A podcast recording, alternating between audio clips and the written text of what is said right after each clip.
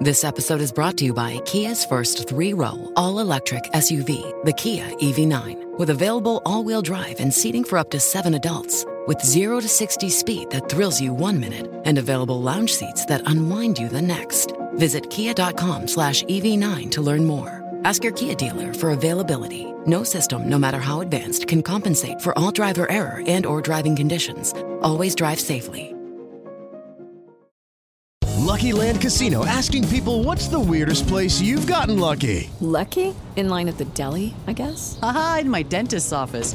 More than once, actually. Do I have to say? Yes, you do. In the car before my kids' PTA meeting. Really? Yes. Excuse me, what's the weirdest place you've gotten lucky? I never win and tell. Well, there you have it. You can get lucky anywhere playing at LuckyLandSlots.com. Play for free right now. Are you feeling lucky? No purchase necessary. Void where prohibited by law. 18 plus. Terms and conditions apply. See website for details.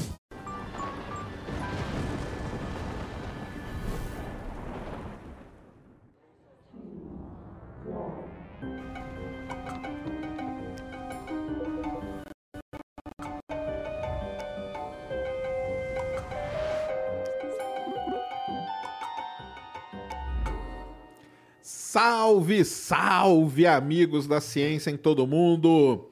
Muito boa noite, muito bem-vindos a mais um Ciência Sem Fim, ao vivo, ao vivo. Hoje com a presença aqui da minha grande amiga, companheira aqui de Ciência Sem Fim, Ned. Tudo bom, Ned? Tudo bom, Sérgio? Boa noite. Boa noite, queridos humanos. Isso aí, galera. Hoje um programa especialíssimo. Vamos falar sobre a Lua respondendo perguntas de vocês. Tá? Então tem lá, siga o Insta do Ciência Sem Fim. Lá tem uma caixinha, você pode ir lá escrever. Ou deixa aqui no Superchat também, que sabe aqui a nossa inteligência artificial lá do MIT, analisando hoje. Hoje nós demos uma relaxada nela, como é da Lua, tá? Então, só que façam perguntas legais, tá? E aí nós vamos responder aqui para vocês. Combinado? Temos emblema, né, Bulambo? Então solta aí, manda na tela. Ó. ficou legal Caramba, ficou mesmo. muito legal. Esse, esse até eu vou querer, viu? É, eu também. Pra resgatar. Ó, esse emblema é foda, hein, galera? Eu quero ver se alguém sabe a, referência, hein? Sabem a referência? Ficou muito Quem legal. souber aí, deixa aí, ó. É o seguinte: Gigalvão, né? E para resgatar é Lua. Válido aí por 24 horas até o, né, depois desse programa aqui. Perdeu o emblema, aí é só no mercado de emblema que você vai poder negociar e fazer tudo lá, trocar, comprar, vender seus emblemas. Esse aí ficou demais mesmo. É um é, histórico por vários motivos. Esse emblema aí, pelo menos a referência dele, depois a gente fala. Sim. É, temos também Sparks. Quem quiser mandar aí, 15, é, 15 de 150 Sparks, sua, sua mensagem aparece aqui na tela. Lembrando que a plataforma nova, nv99.com.br barra ciência sem fim. Lá você assiste o programa, lá você comenta, faz tudo. Então, se inscreva lá na nova plataforma aí que nós estamos usando. E também, não se esqueça que nós temos o Superchat, eu já falei, né? Então, mandem Superchat hoje aí. Superchat hoje aí nós demos uma liberada na, na inteligência, ela tá mais, mais light hoje, tá? E não se esqueça também do programa de membros do Ciência Sem Fim, tá? Por exemplo, todo dia, antes do Ciência Sem Fim, a gente tava aqui batendo papo com os membros. Um papo muito maneiro, contando aí de bastidores, eles ficam sabendo de bastidores do Ciência. De coisas que eles nem deveriam saber, eles Coisas sabem. que nem deveriam saber, eles sabem. Então, assim, é um barato, tá? Então, assim, aconselho todo mundo, entre lá, tem os níveis todos. Lembrando que o Pica das Galáxias, você concorre ao telescópio aqui, cedido pra gente pela grande Celestron Brasil, o 60, igual vocês viram ontem, né? Que dá para fazer muita coisa. Dá para estudar o Sol, Lua, estrela dupla, é, é, Júpiter, Saturno, Marte, um monte de coisa dá para você ver com esse telescópio e se iniciar na astronomia. Então, vire lá um membro Pica das Galáxias. Tem os outros níveis lá todos também para você contribuir e ajudar o Ciência Sem Fim. Combinado? Então, vamos lá, Ned. Começar aí a nossa jornada para a Lua. Exatamente. Nosso satélite natural.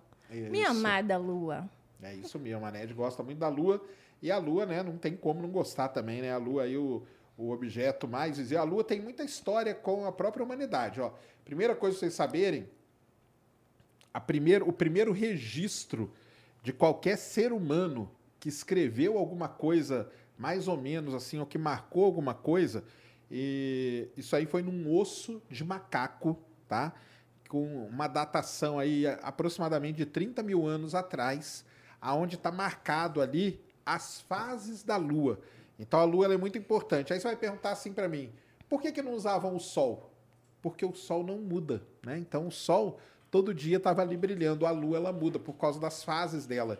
Então as fases da Lua uma vez por semana, a cada sete dias muda de fase, a cada 28 dias, né? Vai se repetindo o ciclo e tudo.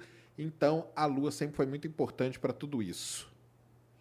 Não é isso, Ned? Exatamente. E já fomos na Lua e Já- vamos voltar. Já pisamos na Lua, não pisamos uma vez só, tá? Pisamos várias vezes, tá? Doze seres humanos aí foram os privilegiados até agora de terem pisado na Lua e vamos voltar, vamos voltar. Então pode até mandar pergunta aí sobre o Artemis aí, tudo que temos novidades aí, né, que estão saindo e até ontem, até ontem não, nessa madrugada aí tava até vendo um programa no acho que foi no Discovery dos caras indo rodando lá principais centros de pesquisa e tudo para explicar e para provar que o ser humano pisou na Lua, porque pisamos sim, tá, galera? Então, Inclusive, isso que você comentou é muito importante, porque é uma dúvida que as pessoas têm e sempre perguntam: por que, que a gente só foi na Lua uma vez? E não foi só uma vez. exatamente, fomos algumas vezes, né? Apolo 11, 12, aí a 13 não deu certo, 14, 15, 16 e 17. Aí paramos ali na 17.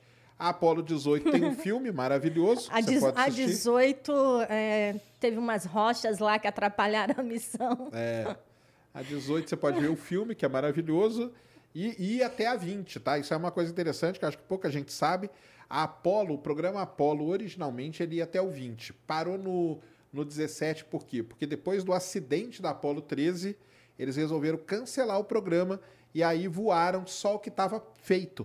Tá? As naves e todas que estavam feitas, voou até 17. E aqui em São Paulo, quem teve a oportunidade de ir lá na- no, no Space Adventure pôde ver a perna né, da Apollo 20, que não chegou a voar, mas ela existiu porque ela estava pronta ali, mas não tinha o resto da nave. E ela foi aberta aqui em São Paulo, ela foi, foi lacrada em 1966, lá nos Estados Unidos. E só foi aberta uma vez aqui em São Paulo, então uma peça histórica ali que estava no Space Adventure aqui. Isso aí. Bora? Bora! Ah, vamos lá. Aleph Martins, ele perguntou por que a lua da Terra é tão grande e por que, que temos só uma lua? Excelente pergunta, hein, cara? Então, é, para a pergunta dele, tem várias coisas aí, né? Então, é, lembrando, né, que dos planetas, Mercúrio não tem lua, Vênus não tem lua e a Terra é o primeiro objeto a ter lua. É, isso aí já é uma grande questão, né? Por que, que esses outros objetos não têm lua? Talvez pela proximidade do Sol e tal. Depois, Marte tem duas luas, que a gente não sabe, né? Se são meio asteroides capturados e tal, vai ter uma missão para lá. E a nossa Lua, ela é muito peculiar, né? Ela é muito diferente de todas as outras, porque ela foi formada por um grande impacto, pelo menos é o que diz aí a teoria mais aceita no momento que ela foi formada por um grande impacto. E ela ficou de um tamanho gigantesco, porque a nossa Lua é a maior Lua em tamanho relativo com o planeta. Não é a maior lua do sistema solar, a maior é Ganymedes, mas a nossa é a maior em tamanho relativo do planeta. E isso pode ter sido fundamental para a vida existir aqui na Terra. Por que, que a gente teve uma lua só? Assim, porque não dá para a gente saber, né? Pode ser que a gente tenha tido outras luas. Pode, ah, pode ser, na verdade, que a gente tenha tido milhares de luas, de pequenas luas, que foram se aglutinando e criaram essa. E no momento em que estavam essas coisas se formando, esse objeto principal que se formou na órbita da Terra, ele era tão grande que ele acabou aglutinando todo o resto. Então, uma das linhas de explicar por que, que a gente tem uma Lua só é isso que explica também o fato dela ser muito grande. Porque todo o material, para quem não sabe, a, a teoria é de que um objeto do tamanho de Marte, chamado Theia, bateu na Terra e quando ele bateu na Terra, ele se misturou meio com o manto da Terra e arrancou um pedaço. Esse pedaço que foi arrancado, ele tinha parte dele material da Terra, parte dele material de Sateia, desse objeto aí. Ele não é que ele arrancou e formou a Lua, vaporizou um monte de pedacinho, esses pedacinhos foram aglutinando aos poucos e formaram a Lua. Então a explicação deve estar por aí, tá? A gente não sabe exatamente, mas deve ser isso. Nem sempre a gente tem só uma lua. Às, Ah, vezes, às vezes um objeto se aproxima, fica orbitando a Terra. E tem algumas épocas, recentemente a gente estava com isso, inclusive, né? Isso. Com um outro satélite natural. A gente tem luas que são, digamos assim, provisórias, né? Elas ficam um tempo, a Terra captura algum pequeno asteroide e ele fica na órbita da Terra por um- alguns anos e depois ele sai. Então isso aí acontece sim. É. Tem um superchat aqui do Paulo Henrique, não é sobre a Lua, é indicação. Ele mandou cincão, chama o Vlad do Área Secreta. Acho que rende um programa muito bom. Nós já Abraço. conversamos até com ele, né? Já encontramos com ele aqui no estúdio lá uma vez e combinamos com ele. Ele é um cara muito gente boa. Temos que ver, eu acho que ele está nos Estados Unidos agora. Tá? De novo, né? Porque ele morava lá, veio para cá, voltou. Mas a gente tem essa vontade, sim, de conversar com o Vlad. Ele mesmo já tinha falado. Ah, J. P. Plaua B. JP. É, o JP. Se houvesse outra lua do mesmo tamanho, mas exatamente do outro lado, quais seriam os impactos aqui? terríveis, né, cara? Seriam terríveis porque a Lua ela tem um impacto muito grande na Terra, um impacto bom até, viu? Porque ela controla as marés, né? E lembrando que maré não é só na água, tá? Tem maré na parte sólida também. O negócio é que na água é mais fácil da gente perceber a maré. Mas hoje, com esses GPS aí de altíssima precisão, o pessoal consegue calcular a maré no, no sólido também, na parte sólida da Terra. Cara, se tivesse uma outra lua grande igual à lua do outro lado, vamos supor que elas ficassem sempre orbitando uma do, a, oposta à outra, seria uma bagunça a Terra, né? Porque seria uma briga gigantesca ali de maré para um lado, puxando para o outro e Uma seria um, né? luta da gravidade, né? É, seria um negócio muito complicado. Aliás, se brincar, quem, quem mexe aí no, no Universe Sandbox, que é um joguinho que você dá para simular, se brincar, dá para você colocar isso lá e ver o que, que aconteceria. Muito provavelmente, nós não estaríamos aqui. É, o Renan Rean, ele mandou dezão. Serjão e Ned, boa noite, vocês são fera. Serjão, você assistiu Moonfall, a ameaça lunar? Se sim, aquela teoria maluca do filme sobre a lua existe? Ou é pira do diretor? Abraço e sucesso a vocês. Excelente pergunta, viu, cara? É, é o seguinte: tudo na vida tem contexto, né? Então, aquele diretor lá é o Emmerich, tá? Pra quem não sabe quem é o Emmerich, ele é o mesmo cara que dirigiu, olha só, ó, Independence Day, O Dia Depois do Amanhã, é, 2012, Só filmão, hein? Godzilla, tudo foi o Emmerich. De É só- É só destruição. filmão. É, É mas tudo só filme de destruição, de destruição. catástrofe.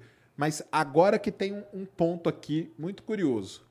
2012, o filme que o Emmerich dirigiu, é um filme baseado em uma teoria de conspiração, que era o fim do mundo que ia acontecer lá no calendário maia.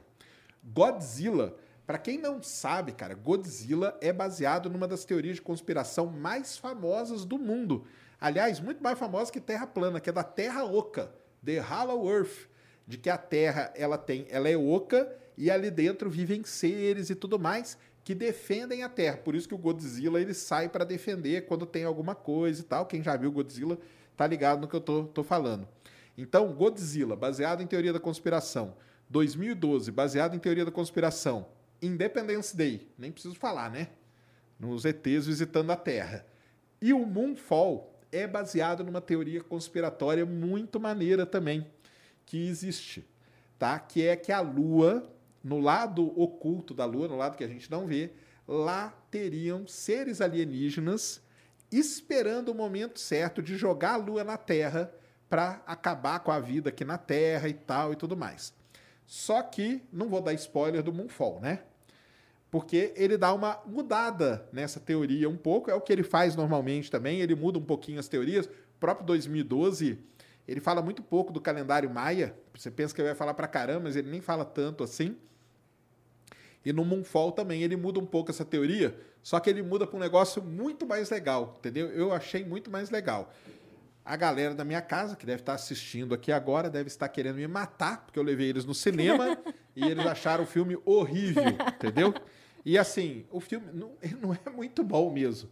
Mas é porque se, se você for assistir com esse contexto conspiratório e desse cara, do diretor, aí você sabe o que, que você vai esperar. Mas assistam, tá? Na verdade, 2012 é, foi mais comentado, não o filme, mas a teoria em si, nos grupos de família do WhatsApp, porque todo mundo desespera. Exatamente, exatamente. Ai, e o filme 2012, é, o, o nome do filme é baseado numa teoria de conspiração, mas o filme mesmo é baseado em outra, que é quando o Yellowstone vai explodir.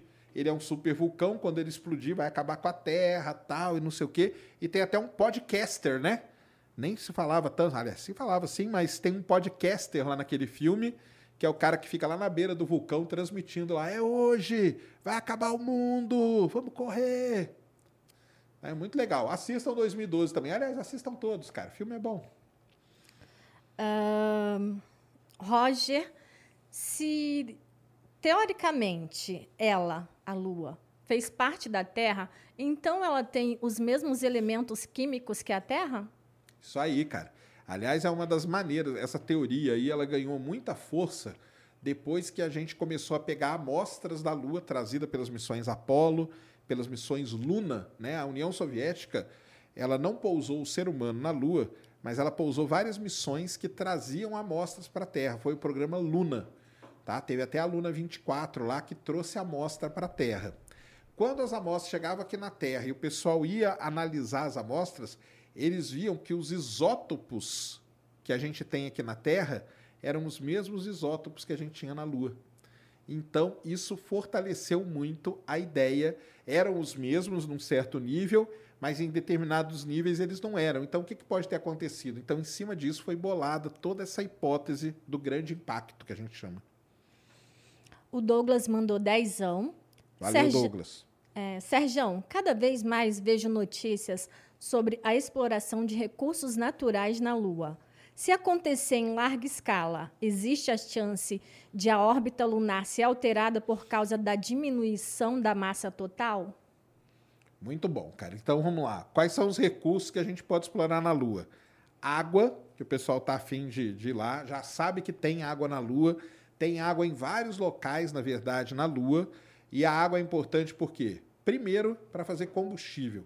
Então você tem o hidrogênio e o oxigênio, eles liquefeitos viram combustível de foguete, igual a gente já sabe. Então a Lua vira um posto avançado, um posto Ipiranga no sistema solar. Olha que demais, hein?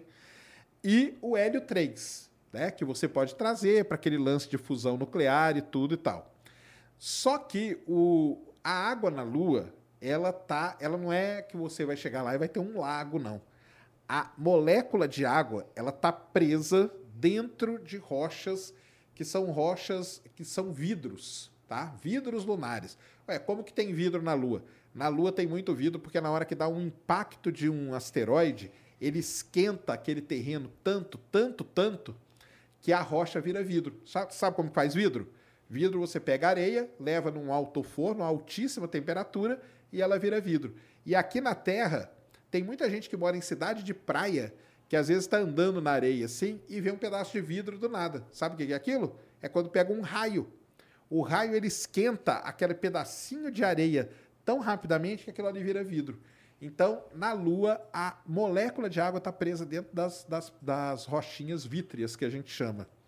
Agora, mudar a órbita, cara, nós não vamos explorar a Lua a esse ponto, não, tá? De, de tirar tanta massa dela e mudar a órbita dela. Então, isso aí pode ficar tranquilo. Isso ainda vai demorar também.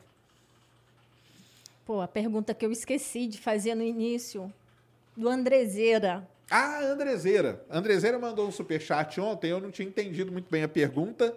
E hoje ele me mandou lá no Twitter e tal, e eu pedi para ele me mandar que a gente ia responder aqui. É, então, aí ele comenta. Era isso que eu queria perguntar, Sérgio. Na verdade, queria ouvir o Sérgio explicar sobre redshift, Uma dúvida minha é por que essa diferença de 9 bilhões de anos-luz em 2018 para 12,9 agora? E o James Webb, ouvi que ele daria um ganho de 200 mil de anos-luz na nossa visão. Isso aí. E depois disso, se o universo tem 90 bilhões de anos-luz de diâmetro, então quer dizer que algumas coisas nunca vamos ver? Já se afastaram mais do que a velocidade da luz pode chegar?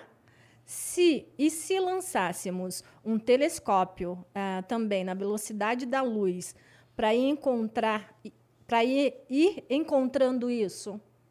Muito bom. A pergunta do Andrezeira, galera, é muito complicada. Ele, só fazer um parênteses aqui na Lua, então. Ele está falando de ontem da descoberta do Hubble, tá? Da, da estrela mais distante. Ô, Mulambo, coloca aí, cara. Entra aí num site chamado assim, ó. Hubble, hubblesite.org. Deixa eu ver se aí tem. Para mostrar para vocês. Ele está falando da descoberta do. Isso, joga aqui na tela. Desce aí um pouquinho. Entra aí nesse news aí, ó. Nessa bolinha news. Isso, aí vai ter a primeira aí. Isso aí, essa primeira aqui, ó. Isso. Entra aqui, aí pronto, beleza. Aqui tá, tá bom. Essa imagem zona aqui tá legal. Então é o seguinte, ó, isso aqui é a estrela que o Hubble descobriu. Essa, esse pontinho aqui, ó, galera. Isso aqui é a estrela mais distante que a gente já observou no universo, que está a 12.9. É sobre isso que o Andrezeira está falando. O Hubble, em 2018, ele observou uma estrela a 9 bilhões de anos-luz de distância. E agora ele quebrou o próprio recorde observando essa a 12.9. Então a primeira parte da pergunta dele é: como, né, que aconteceu isso? Cara, como que aconteceu isso? Porque tudo isso, você está vendo esse arco vermelho aqui, ó? Esse arco vermelho é um efeito que a gente conhece como lente gravitacional. Então tem uma galera que fica ali observando essas lentes gravitacionais, que é quando você tem uma grande massa entre um objeto muito longe e a gente, que distorce tudo. Mas além de distorcer, ela amplia as coisas que estão muito longe. Então, naquela época, lá em 2018, era uma, uma base de dados, era métodos de análise diferentes de agora. Então, agora teve uma evolução, por isso que a gente conseguiu descobrir essa que está a 12,9. Está a 12,9 bilhões de anos, mas o astrônomo ele não gosta dessa medida. O astrônomo mede tudo em redshift. Redshift é desvio para o vermelho. O que, que é isso? Esses 12,9 bilhões de anos, vamos tentar explicar que isso é complicado pra caramba, hein? Presta atenção, hein? Ó, 12,9 bilhões de anos. Mas o universo ele não está parado, ele está se expandindo. Então esse 12,9 não é 12,9, é 12,9 mais um tanto que é a expansão acelerada do universo. E isso o astrônomo chama de redshift, é o desvio para o vermelho. Por isso que a estrela, ó, tá vendo que ela está vermelhinha aqui? Porque ela está deslocando muito para o vermelho, tá? Em redshift, essa estrela está a 6.2. É o redshift dela, é uma medida. Se você pega esse 6, olha só isso que demais agora. Se você pega esse 6.2 e transforma ele em bilhões de anos, vai dar 29 bilhões de anos. Aí você vai falar, ué, mas o universo só tem 13.7, como que a estrela está a 29?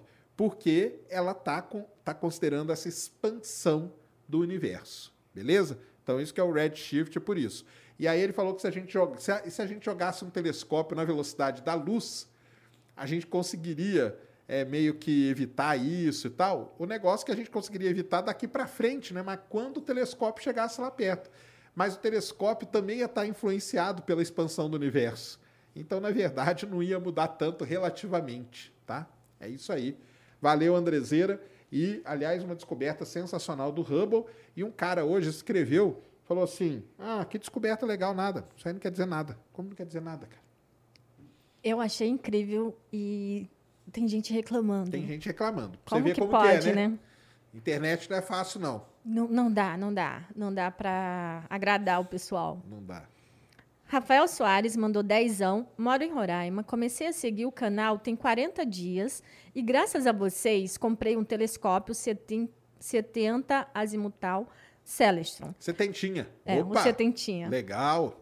Tem alguma diferença do céu aqui dessa região da linha do Equador para outras regiões do Brasil? Muita diferença, cara. Muita diferença.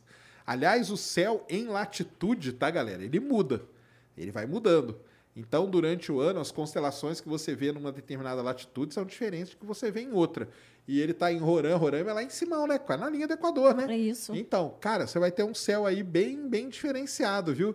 Bem legal. As coisas de, vai, vai girar meio perto do horizonte, entendeu?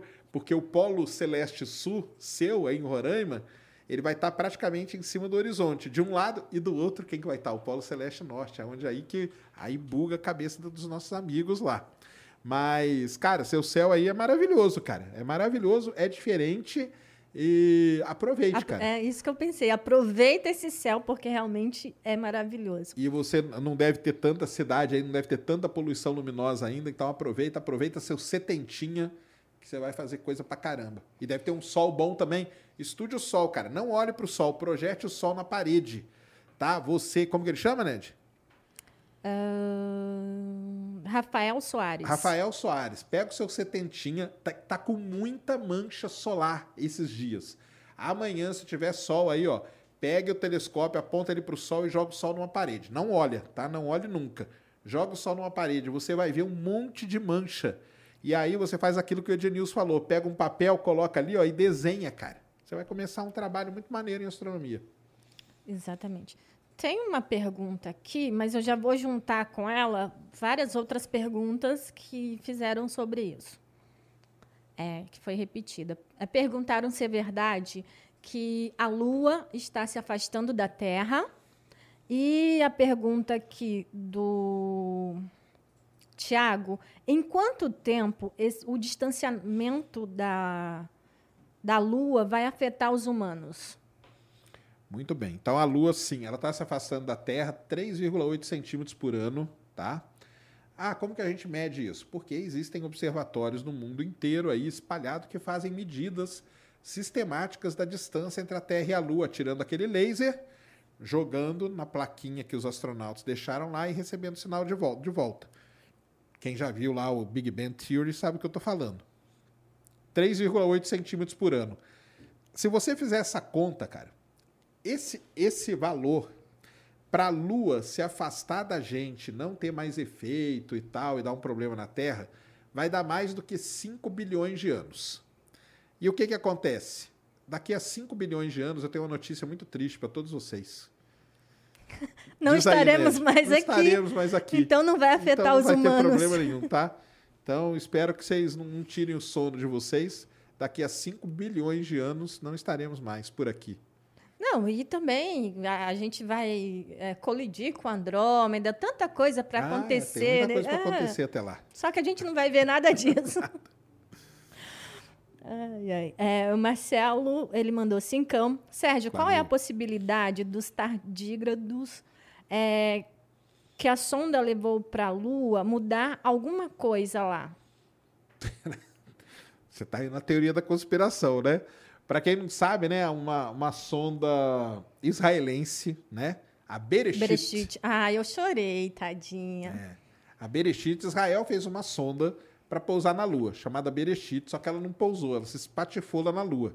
E depois disso veio a notícia de que essa sonda levou, pregada no, no- no negócio lá, milhares né, de tartígrados, que é o urso, urso d'água, né, que o pessoal chama, né? Se você não conhece por esse nome, pelo outro você vai conhecer. Que é aquele animal extremófilo que aguenta viver sob intenso calor, frio, radiação. Ele não precisa comer durante tal, ele reduz o seu metabolismo ao máximo e tal. São os queridinhos dos astrobiólogos, né? Exatamente, os astrobiólogos adoram muito os tartígrados e tal. Então, tem esse bando de tartígrados lá na Lua. Agora, o que, que ele vai mudar na Lua? cara? Não, eles não vão mudar nada na Lua, não. Eles já deve ter tudo morto, né? Já co- começa. Não é possível que eles sobreviveram. Será que eles sobreviveram?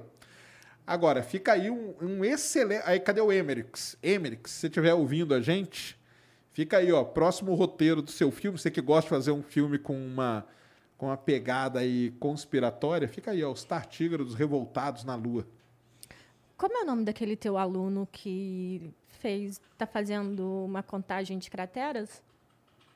Ixi, Tem um aluno, tem, né? Tem, tem um aluno que tá fazendo conta de cratera. Tem uma pergunta aqui sobre crateras. É, O Marcelo, ele pergunta, qual a cratera mais profunda da Lua? Aí, cara. Aí sim. Aí, Pesquisa aí, Mulambo. pesquisa aí, Mula. Vamos ver se, se- se o Google responde essa. Ve- Vamos ver se o MI, é, MIT... É, vamos ver se a inteligência do MIT responde. Coloca aí. A cratera, mais, Cratera mais profunda profunda da da Lua. Lua.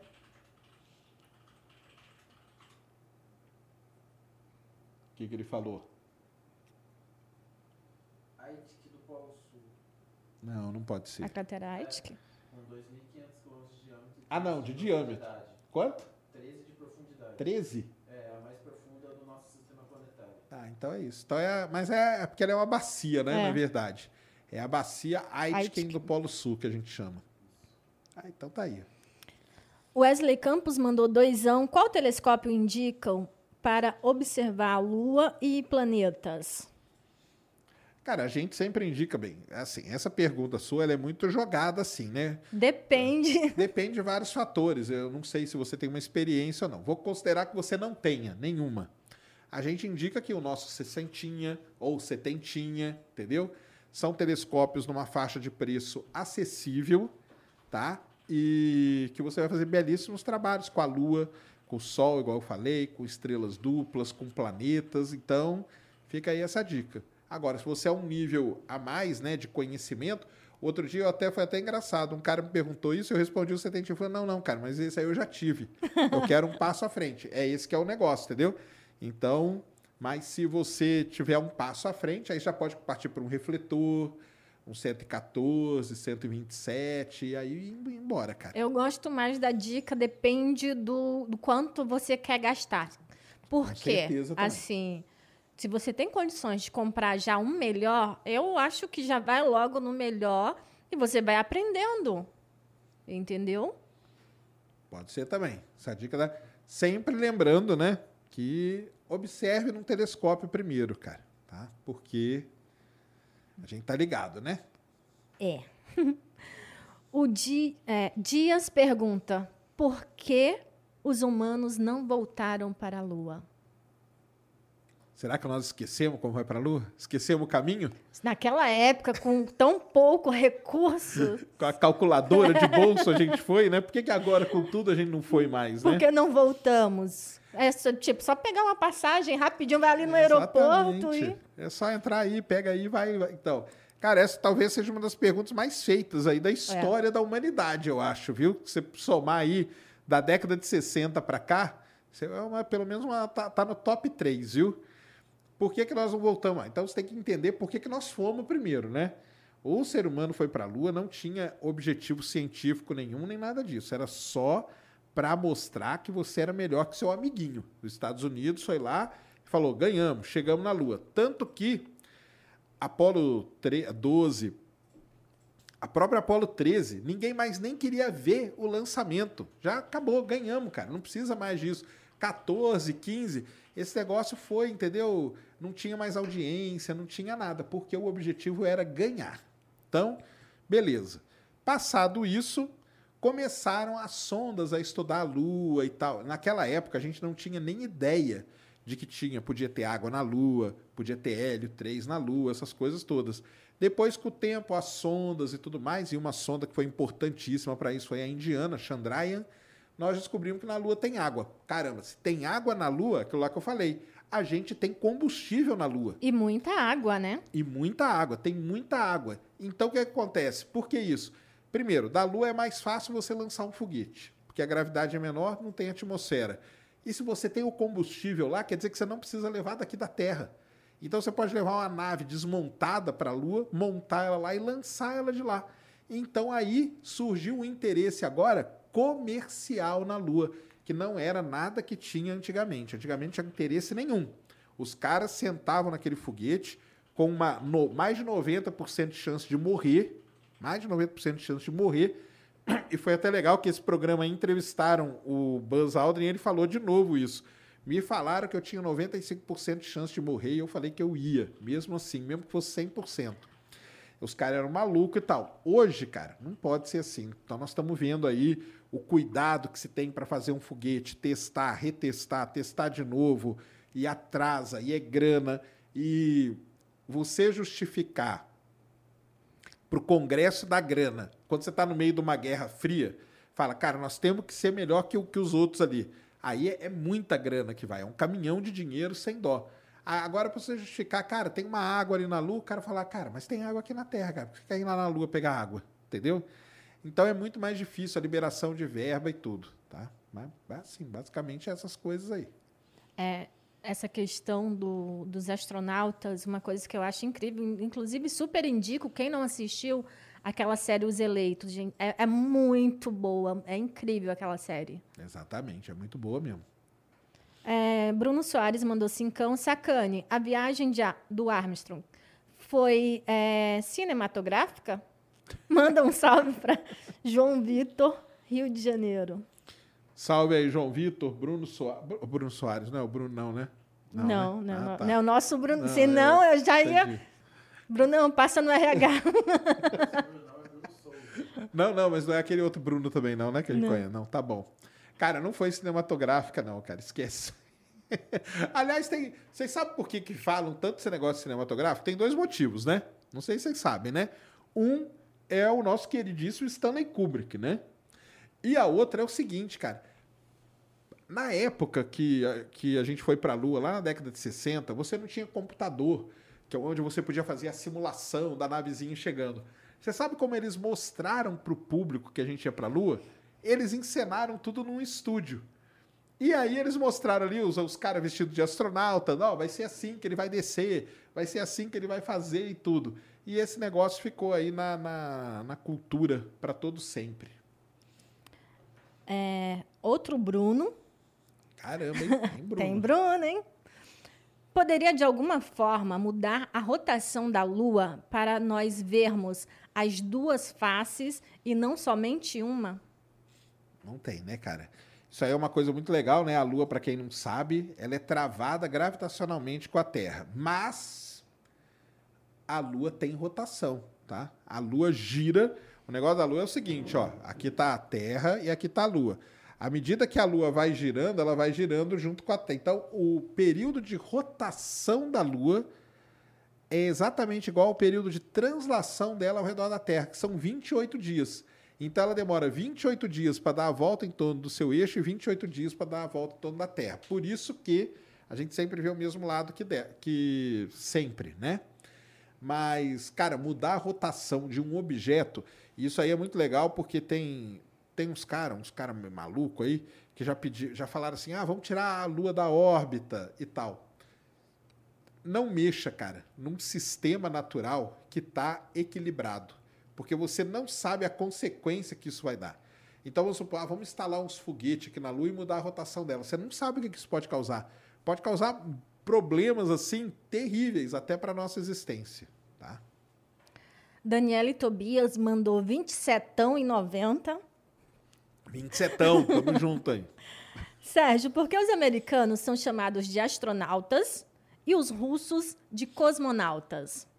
Aí tinha que estar o Júnior que quer responder melhor essa, né? Mas o cosmonauta é o seguinte, lá na, na, na Rússia, ou na União Soviética, né? Quando o cara terminava o, o curso de... O curso lá, né? De para ir para o espaço, ele era, ele era formado como engenheiro cosmonauta. Porque aí é uma maneira como os países chamam o espaço, né? Então, os Estados Unidos é o cara que vai viajar pelos astros. No caso da Rússia, é o cara que viaja pelo cosmos, mas aí é o jeito que eles chamam. Tanto que a, a agência espacial russa chama-se Roscosmos. E na China é taikonauta. Por quê? Porque a palavrinha taikon em chinês quer dizer espaço. Então é o cara que viaja pelo espaço também. Aí é uma coisa da nomenclatura ali de cada país mesmo, tá? Mas é tudo a mesma coisa. E aí, como que seria o brasileiro, hein? Mandem aí sugestões. É, Ti Santos, existe alguma chance de achar vida microbiana na Lua? E aí, hein? E O que, aí? que você acha, Ned? Ah, não. É, eu, também, é, é, eu, eu acho que não tem chance nenhuma, tá? Porque a Lua ela não tem atmosfera. É, essa A água. radiação A também. radiação é direto ali, exatamente. Essa água aí que a gente falou, ou ela está presa, é a molécula de água presa na rocha, ou é água congelada em determinados pontos. Mas existem pessoas que é, a Lua não foi sempre assim, né? Então, dizem algumas, existem algumas teorias que indicam que a Lua pode ter sido habitável lá no passado.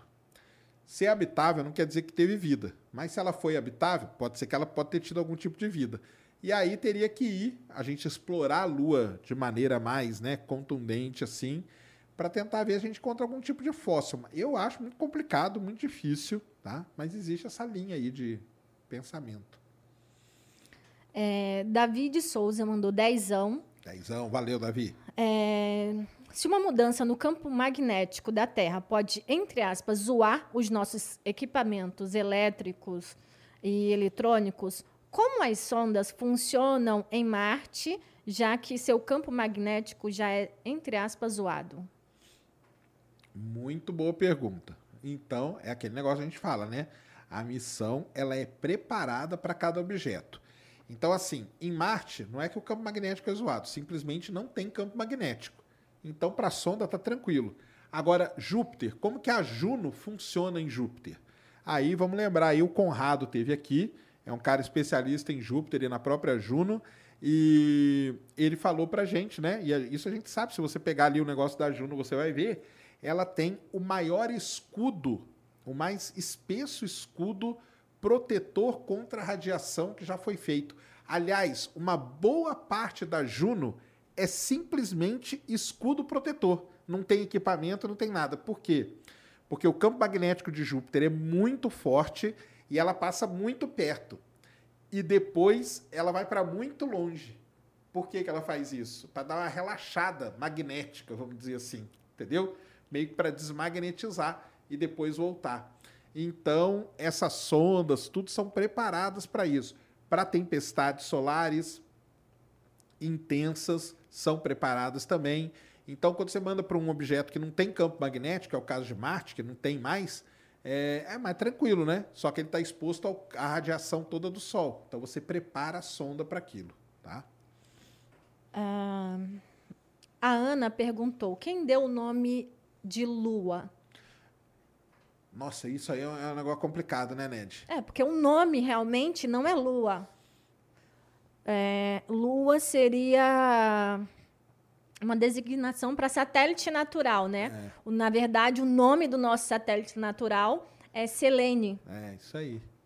Só que meio que não, Não pegou, não pegou. É. Isso aí, na verdade, sua pergunta é muito interessante, porque tem toda uma discussão, até na União Astronômica Internacional, e é um negócio até que a NED pega no pé da galera. Eu não pega muito, não, mas a NED pega no pé da galera. Por exemplo, As luas de Júpiter. as Como luas assim? de Júpiter. Exatamente. Só existe uma lua? Nossa. Só existe uma lua. Mas se você pega na- no inglês, isso aí é engraçado pra caramba. O cara escreve moon, que é lua, e moon, que é a nossa lua. Qual que é a diferença? Uma ele coloca maiúsculo, que é a nossa. E nas outras ele coloca minúsculo, tá? Agora, esse negócio de nomenclatura, já que você perguntou, Sérgio. Inclusive, esse negócio de pegar no pé, deixa eu mandar um recadinho para vocês. Estou lendo aqui, um monte de gente escreveu lua com L minúsculo, tá? É maiúsculo. A nossa é L maiúsculo. é isso mesmo.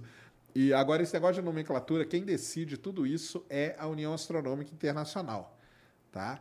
Então, Selene é a deusa, tanto que quem estuda a Lua é selenógrafo, e a ciência que estuda a Lua é a selenografia. Tá? E a sonda japonesa chamava Selene também, Kaguya, né, em japonês, que é Selene, que é a deusa aí. Mas esse negócio de nomenclatura, se você entrar na, no site da União Astronômica Internacional, tem toda uma discussão sobre esse negócio de lua lá, porque realmente dá, dá, um, dá um problema. Ezequiel, Serjão, qual outro material fora hélio 3 que só tem na Lua? Que só tem na lua? Então, tem essas rochas aí, aquelas rochas meio esverdeadas, né, que o pessoal chama, né, aquele me- meio gel, né? Só tem na Lua também, aqui na Terra não tem por conta da radiação intensa ali. O regolito, né, aquele pó, o, o solo da Lua, ele é como se fosse um talco, tá? Por isso que a gente via nas botas, né? Os astronautas eles vinham e eles reclamavam muito que o negócio ficava grudado neles. É a mesma coisa se estivesse pisando num negócio cheio de talco. Então é um material diferente, né? O material, embora a composição química, os elementos químicos sejam os mesmos, a combinação deles ali fica diferente por conta da radiação, de não ter atmosfera, da gravidade ser mais baixa e tudo isso. Então, assim, o hélio 3 tem vários outros, tá? Mas o que importa é o seguinte: o hélio 3 é o que tem uma, um interesse, né? Um interesse grande em se, em se explorar. Mas tem outros, aquele gel, aquela rocha esverdeada lá, é difícil de ter aqui na Terra. O gel lunar, né, que o pessoal chama também, é um outro tipo de rocha que não tem, que é um vidro meio escorrido por conta dos impactos. Por aí vai. Alisson Medeiros mandou cincão. Valeu, Alisson. Serjão, o ser humano será um dia capaz de criar vida? Se sim, seríamos nós, minúsculo Deus, com letra minúscula, Criador. O que seria um paradoxo com Deus, letra maiúscula, Criador? Mas como assim o ser humano cria a vida? Não, não entendi. A gente não cria vida, não? Em laboratório e tal? Cria, não, as vidas. Não cria de vez em quando? Cria. Não, o pessoal cria, ué. Não entendi sua pergunta, cara. Já criamos até uma ovelha. Aí, ó, com a Dolly, né? A Dolly. Pessoal aí não vai lembrar. O pessoal deve ser novo, não lembra da Dolly, né? Cara, mas não entendi, não. Assim, é, a gente, se a gente criar a vida... a aliás, veja aí a... No, como chamava a novela? Como chamava a novela, Ned? A novela lá, meu. Como chamava, Mulão? A Globo, na época da, da ovelha Dolly, fez uma novela. O clone. O clone, gente. Ah, é, o clone. Fez um O clone. clone. é, o clone. Na verdade, eu acho que você viu o clone, cara, porque ela acha que tem essa discussão aí, entendeu? Se eu não me engano, Ah, essa novela humano. tá, tá reprisando agora. Ah, é? É, Aí, eu ó. acho, que é, acho que é por isso. Então veja o clone, porque tem essa discussão lá do médico lá, ele dá, ele dá um buga a cabeça dele por conta disso, entendeu? Ele fica meio numa, numa coisa ali, poxa, mas agora eu virei Deus porque eu criei e Deus, o que que vira Deus nessa história toda, tá? Então assim, realmente é um negócio a se pensar, né? Para quem acredita em. Deus. É, Rafael Lara mandou um 6,99 dólares canadense. Seisão e 99zão. Chama o Marcos é, Eberlin. Ele tem uma visão científica diferente de tudo que vocês já discutiram.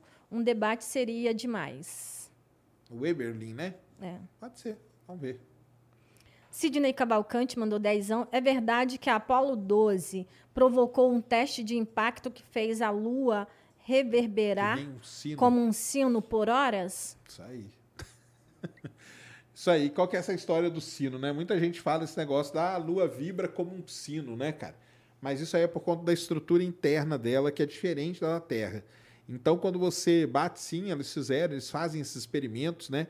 Fizeram, né, esses experimentos muito na Lua de jogar coisa, de deixar coisa cair de propósito mesmo para ver, porque quando a missão Apollo foi para lá, uma das coisas foi levar sismógrafos para ver se a Lua tinha alguma atividade. Isso a partir da 12. A 11 mesmo era só pisar e fim de papo, né? A partir da 12 começaram a levar algumas coisas mais interessantes e tal. E eles viram com isso que a Lua, o interior da Lua, é diferente da Terra, a estrutura. E isso faz, quando você bate alguma coisa na Lua, ela fica vibrando por muito tempo. Então o pessoal chama esse lance da Lua ser igual um sino. Sino de igreja, o cara vai lá e dá um tapa, um bate no sino, o sino vai ficar vibrando por muito tempo. A não ser que você venha e tranque ele, segure ele, ele para de vibrar. Que aqui na Terra é o que acontece, né? A gente tem muita camada, muita coisa, muita diferença, então as ondas elas vão atenuando à medida que elas vão se aprofundando. E na Lua não, fica vibrando por mais tempo. Então é isso aí que aconteceu. E a missão Apollo foi muito importante nesse ponto, porque foi assim e só assim que a gente entendeu como que a Lua era formada. Edu, a região de Maricrisium é um dos locais com possibilidade de possuir água? Boa pergunta, cara. Os, os... Teve um congresso agora há pouco tempo, três, um mês atrás, três semanas atrás. Eu participei desse congresso sobre ciência planetária e lunar. Legal pra caramba. E uma sessão foi só sobre água na Lua. E uma das apresentações foi a presença de água nos mares lunares. Tá? Aliás, eu fiz até vídeo no meu canal mostrando a apresentação dessa galera lá. Que tem sim muita água nos mares. O que, que são os mares da Lua? Os mares da Lua são derramamentos vulcânicos, grandes derramamentos de basalto, que a gente chama, que é um tipo de rocha. A mesma coisa já aconteceu aqui na Terra. E a gente pega a rocha, quando o vulcão está em erupção, a gente vai lá e pega a rocha e dentro daquela rocha ali tem água, tá? E aí o pessoal pensou, ué, será que na Lua não vai ter? E eles chegaram à conclusão que tem sim. Então, os mares da Lua podem ter muita água sim, tá? É, Daniel Castor mandou cincão. Cincão, valeu. Ned Sérgio, tragam Felipe do Universo Narrado. O cara tá fazendo doutorado em astronomia, teoria da relatividade e pensa muito fora da caixa. Ah, vamos falar com ele. Eu vejo os vídeos dele, é legal. O Carlos, ele fez uma pergunta, ele deu até uma risada, mas é uma pergunta legal, tá, Carlos? É possível que uma lua tenha, Tem a Lua. uma lua? É, é o Moon Moon, né, que o pessoal chama, né? Já teve essa, essa discussão, né? De uma lua ter lua. Pode ser, né? Mas aí, porque você pode ter um objeto que fique orbitando a lua, né? E juntos os dois orbitam a Terra, por exemplo, tá? Então, existe isso. A gente não conhece nenhum. Mas é, em inglês o pessoal chama Moon Moon, entendeu? Que é lua de lua, como se fosse isso, tá? E já fizeram algumas simulações, coisa, simu- simulando, eles chegaram à conclusão que poderia ter algo desse tipo. E as simulações são muito importantes, elas são baseadas em estudos, tá? Só Aí. que ainda não foi detectado. Murilo Alves, ele mandou cincão. Valeu, Já Murilo. assistiram é, Não Olhe Para Cima na Netflix? Sim, senhor. Tu viu que não ganhou nada. Não ganhou nada, ainda bem. Bem feito. Quando eu vi que não ganhou nada, eu, eu pensei assim, eu avisei. Nós vimos Não Olhe Pra Cima, cara, mas não sei o que tem a ver com a lua, né? Mas tudo bem. Cara, Não Olhe Pra Cima, nós já falamos, né, cara? É é- Eu prefiro muito mais Moonfall, por exemplo, do que Não, não Olhe Pra Cima. Né? De novo, né? Quem teve aqui e conversou bastante sobre Não Olhe Pra Cima foi o Nick, né? Sim. Porque é aquele negócio de contexto, cara. Você tem que... Não, foi o Studart. Foi o Studart. Que ele falou quem que era o diretor. Ah, sim, sim. É, porque você tem que saber, cara, é esse negócio, entendeu? Você vai ver o Moonfall, você vê que é o Emmerich que fez, então você, pô, já sei, cara, que vai ser teoria da conspiração na veia, entendeu? Porque o cara gosta disso, é, gosta, entendeu? O do, o do Não Olhe Pra Cima, se você vai ver sabendo quem dirigiu, não foi o meu caso, que eu não sabia nem quem, quem que era, nem o que o cara tinha feito, mas quem conhece falava, cara, eu já sei o tipo de humor que o cara vai fazer e as sacadas que ele vai ter. E aí o cara, você acaba vendo o filme com outro olhar. Pode ser chato isso pra caramba? Pode, mas ajuda nessa, nesse debate aí. Não olhe pra cima, cara. Cara, eu, eu achei, sei lá, eu não achei legal. Eu não, não gostei. Pra falar a verdade, não gostei. Mas o pessoal aí aclamou e tal. Eu também não gostei. É, então. E, assim, eles tinham uma narrativa muito boa, uma história para criar um filme muito bom. E, mas fazer o quê? Prefiro- O que era para ser cômico não, É. não foi. Literalmente é isso. Era para ser um filme engraçado e acabou não sendo. não aca- acabou não sendo, aquele final ali é um negócio ridículo, cara, entendeu? Nossa, um negócio ridículo aquele final. O pessoal chegando. Pode dar spoiler, né? O pessoal chega lá no planeta, a, a- a mulher lá é comida por aquele bicho, nada a ver. Meu, os negócios nada a ver, nada a ver, nada a ver mesmo. Prefiro muito mais Impacto Profundo, Armagedon. É, Moisés, a Lua poderia ser destruída alguma hora pelo efeito de maré? Não, pelo efeito de maré, não, cara. O que existe no, no- entre objetos é um negócio chamado limite de Roche, tá? Limite de Roche é o seguinte: cada objeto, vo- a- você calcula a massa daquele objeto, a força gravitacional dele, existe uma distância que você chega desse objeto e que o objeto que chegar a essa distância é totalmente destruído. Isso aí chama-se limite de Roche. No caso da Lua e da Terra, seria chocando só, tá? Porque a Lua é muito grande. Mas, por exemplo, Marte, olha que coisa interessante, né? Marte tem dois satélites e Marte pode ter um ciclo de anéis que dura aí milhares de anos. Só que, como diz um amigo meu, nós nunca estamos no, no- no dia anterior do negócio, tá? Mas o que, que acontece? Os satélites vão se aproximando de Marte, chega nesse limite de rocha, eles são destruídos e viram um anel ao redor dele. Passa o tempo, esse- essas rochas começam a aglutinar de novo e forma uma luazinha. Aí ela se afasta, depois ela começa a voltar e é destruída de novo. Então já tem estudos mostrando isso. A nossa, pelo fato dela ser muito grande, o limite de rocha é batendo na própria Terra, tá? Rafael Liberato mandou vintão. Boa noite, Sérgio. Ned. É, vocês acreditam na tese de que a Lua surgiu da colisão entre a Terra e outro planeta? Quais são as evidências que dão base a essa tese? Colisões interplanetárias são comuns no universo? Excelente pergunta. Eu sou sim, eu sou um. é, acho que deve ter sido isso, tá?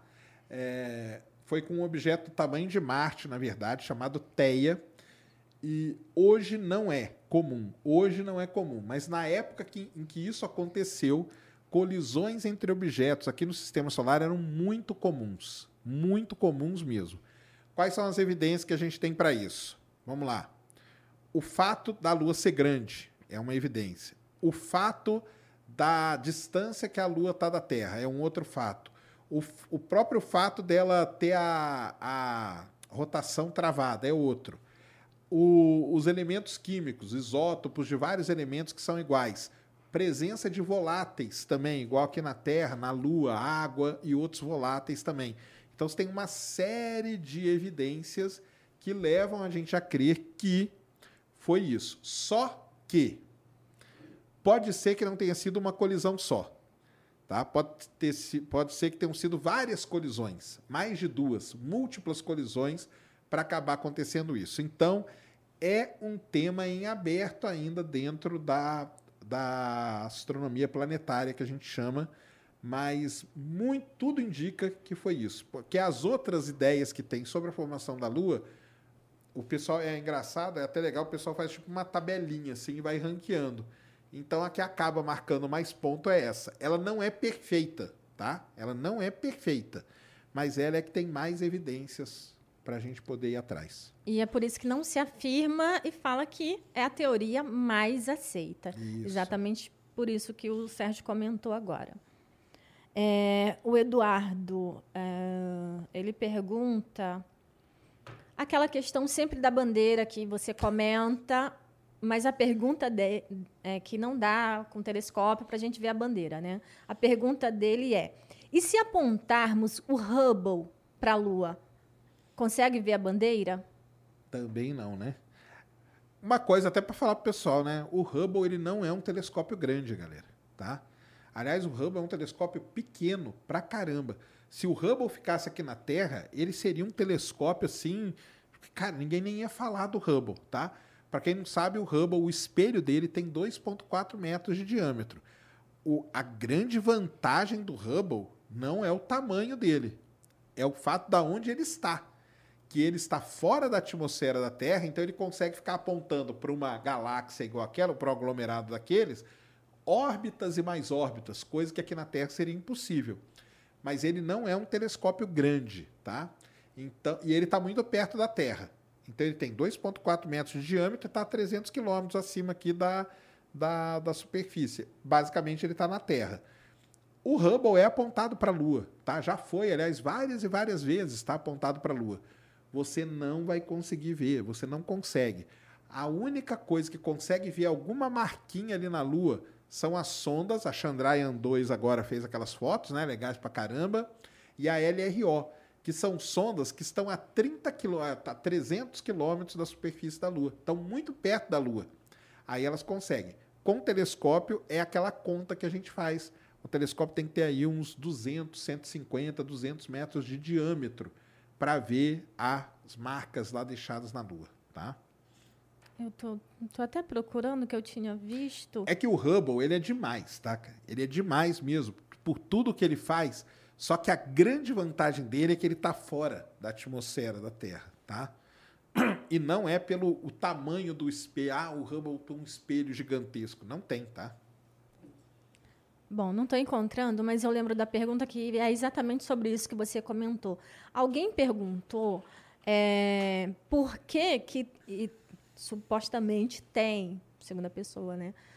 Ah, sondas orbitando Marte e não tem orbitando a Lua. Claro que tem. Claro que tem. Tem uma muito famosa, chama Lunar Reconnaissance Orbiter. Aliás, Mulão, entra aí, ó. Vou até mostrar o site pra galera. Escreve assim, ó. L-R-O... L... É. LRO, isso. Coloca assim, LRO Images. Tem. Orbitando a Lua, a gente tem a Lunar Reconnaissance Orbiter, que é essa sonda aí da NASA, e a gente tem a Chandrayaan, né? Chandrayaan 2, ela orbita a Lua também, tá? É, não, vai ali no, no... Não, não, é porque eu queria entrar no sitezão deles mesmo. Volta aí. É porque no- não tem que colocar vai imagens, porque aí vai direto para imagens. É, não, vai no, no esse, escreve aí, LRO, site. alguma coisa assim. NASA. É esse primeiro aí, ó. É esse mesmo. É esse? Deixa eu ver. Acho que é esse aí. Desce aí, vamos ver. É, aqui, ó. LROC. Esse aqui. Esse aqui de baixo, ó. Então, isso aí é o site da Lunar Reconnaissance Orbiter, tá? Onde ela tem aí tudo sobre a, a Lua, tá, galera? Então, cara, clica naquele Read More ali, vamos ver o que vai aparecer. Vai... Aí, exatamente. Agora vai em Images ali em cima. Aí, ó. Tá aí, ó. Então, de tempos em tempos, esse site aqui é atualizado e são colocadas aqui é, imagens, vai descendo aí. Ó, tá vendo? Ó? Imagens feitas ali de pertinho da Lua. Tá, ó. Aí você vai lendo ali, ó, cada imagem dessa tem um descritivo muito legal, tá? Falando sobre a ó, Taurus Littrow, onde pousou a Apollo 17, por exemplo. Ó, imagem publicada, olha ali, ó, 11 de fevereiro de 2022. Então, quem quiser, esse aqui é o site da LRO, da sonda que está lá pertinho da Lua. Agora, volta, volta ali um pouco, dá um voltar. Mais um. Mais um. Aí, aqui, ó, desce aqui. Desce. Aí, ó. Aqui tem uma ferramenta, essa ferramenta aqui chamada Quick Map, tá? Essa é a ferramenta que o Conrado, por exemplo, mostrou pra gente, tá? Então, essa ferramenta aqui, a NASA montou ela e você consegue clicar nela aí, vamos ver o que, que vai. É isso mesmo. Quick Map você faz perfilzinhos ali na Lua. Então você coloca de um ponto a outro e ele mostra pra gente como que é a topografia. Olha aí que maneiro, ó. Tá vendo? Aí você, você dá um zoom aí, puxa, vê se faz alguma coisa aí. Aí, clica aí. Aqui, ó, nessa aqui, ó. Clica, clica aqui, vê o que, que vai dar. Deu nada, não? Nada, zoom. Ah, tem que saber como que usa. E depois vocês olham aí que tem um jeito de você usar essa ferramenta aqui, que é o Quick Map, tá? E com ela você consegue fazer esses perfis e tudo mais, tá? Mas tá aí, ó. LRO é a sonda que fica lá na órbita. Pergunta da Niele, ou Niele, ou não sei. É, Daniele.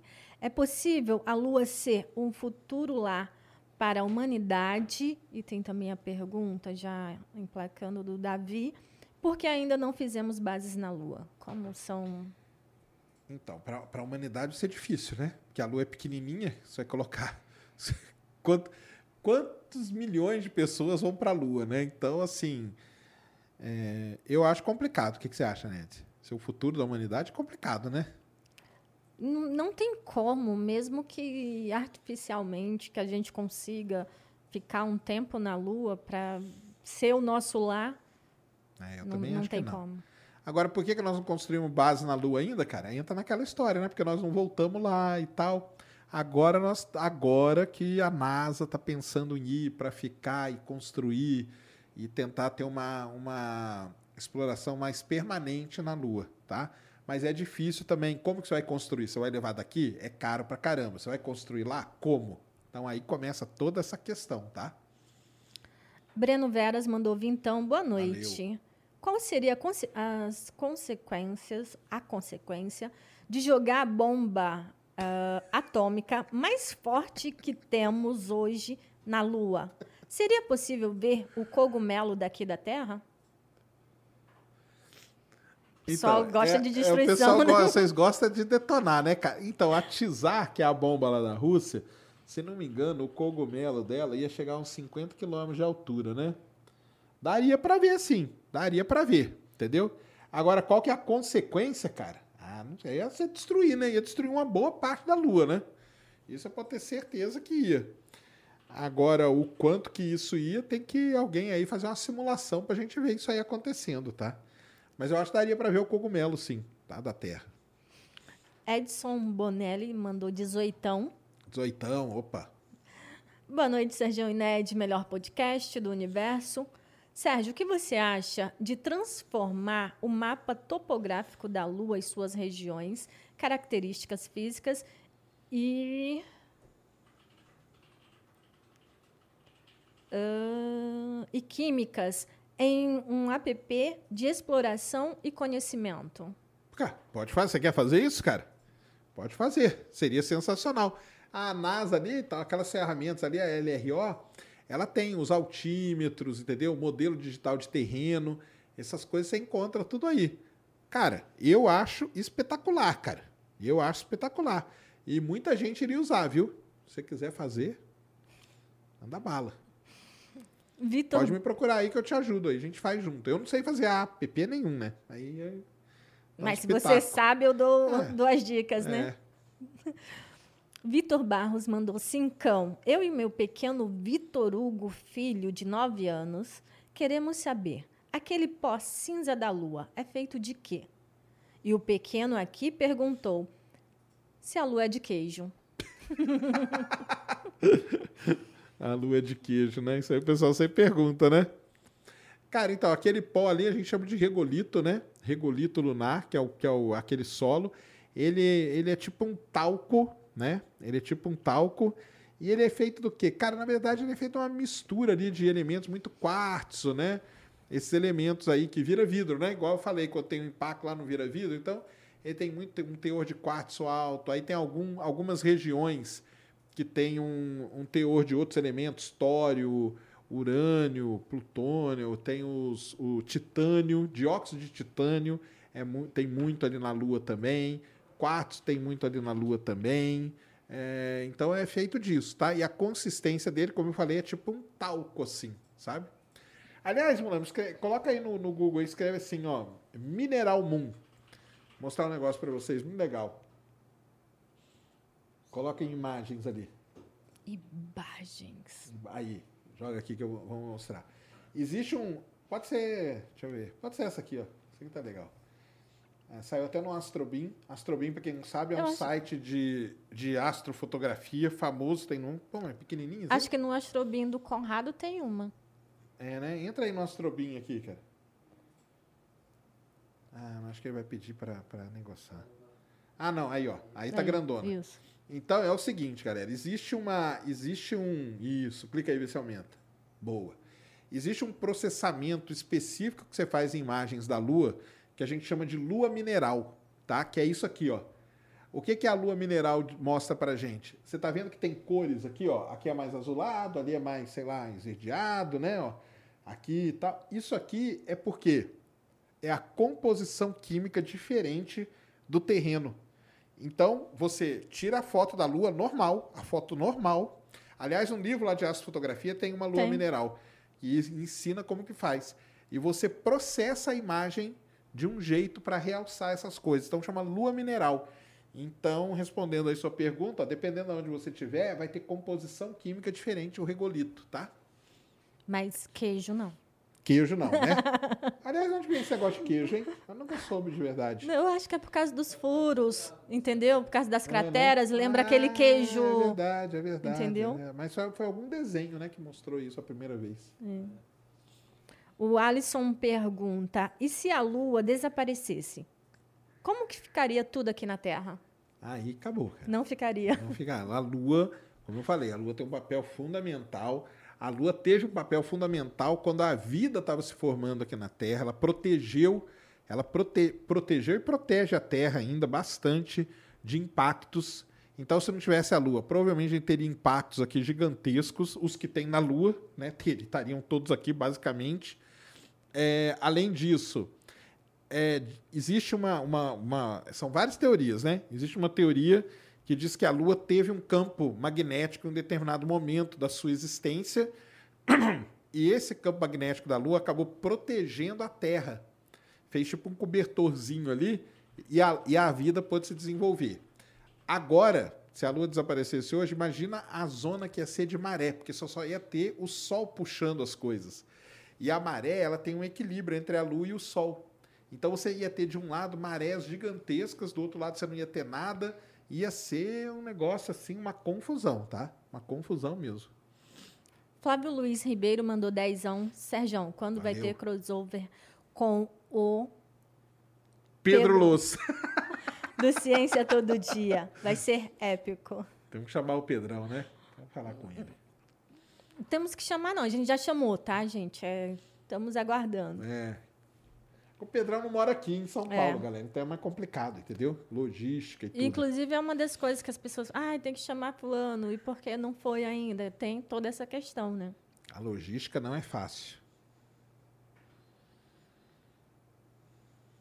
É, Murilo Alves, ele mandou cincão. Tá não consegui digitar no primeiro superchat. Eu também não gostei do Não Olhe Para Cima. Boa, garoto. Isso aí. Brunão, agora é o nosso. Agora, Brunão? É. Fala, Brunão. Mandou cincão. Sérgio Inédio. Plutão tem uma órbita, entre aspas, bêbada, porque a Lua Caronte tem metade do tamanho de Plutão. Nesse caso, um corpo influencia na órbita do outro? Claro, Plut- Plutão e Caronte, na verdade, o pessoal chama de um sistema duplo, né? um sistema binário. Eles o, o ponto de o ponto médio ali da órbita deles está fora de Plutão. Então é como se os dois orbitassem um ponto que está entre, entre eles, tá? Agora, no caso da Lua e nós, não. Um ponto ainda está dentro da Terra, bonitinho. A Lua orbita, embora a Lua seja grande relativamente. Agora, Plutão e Caronte tem isso. Então, influencia muito, tá? Muito mesmo. Caio pergunta: é possível escutar algo na Lua? Escutar? Não. Escutar? Não, porque é vácuo, né, cara? Então o som, o som não se propaga ali, né? O que o pessoal normalmente faz, eles pegam alguns dados, tá? E transformam aquilo em som. É diferente de Marte, por exemplo, que tá lá o rover com o microfone. Lembrem-se que Marte tem atmosfera, então o som se propaga pela atmosfera, tá?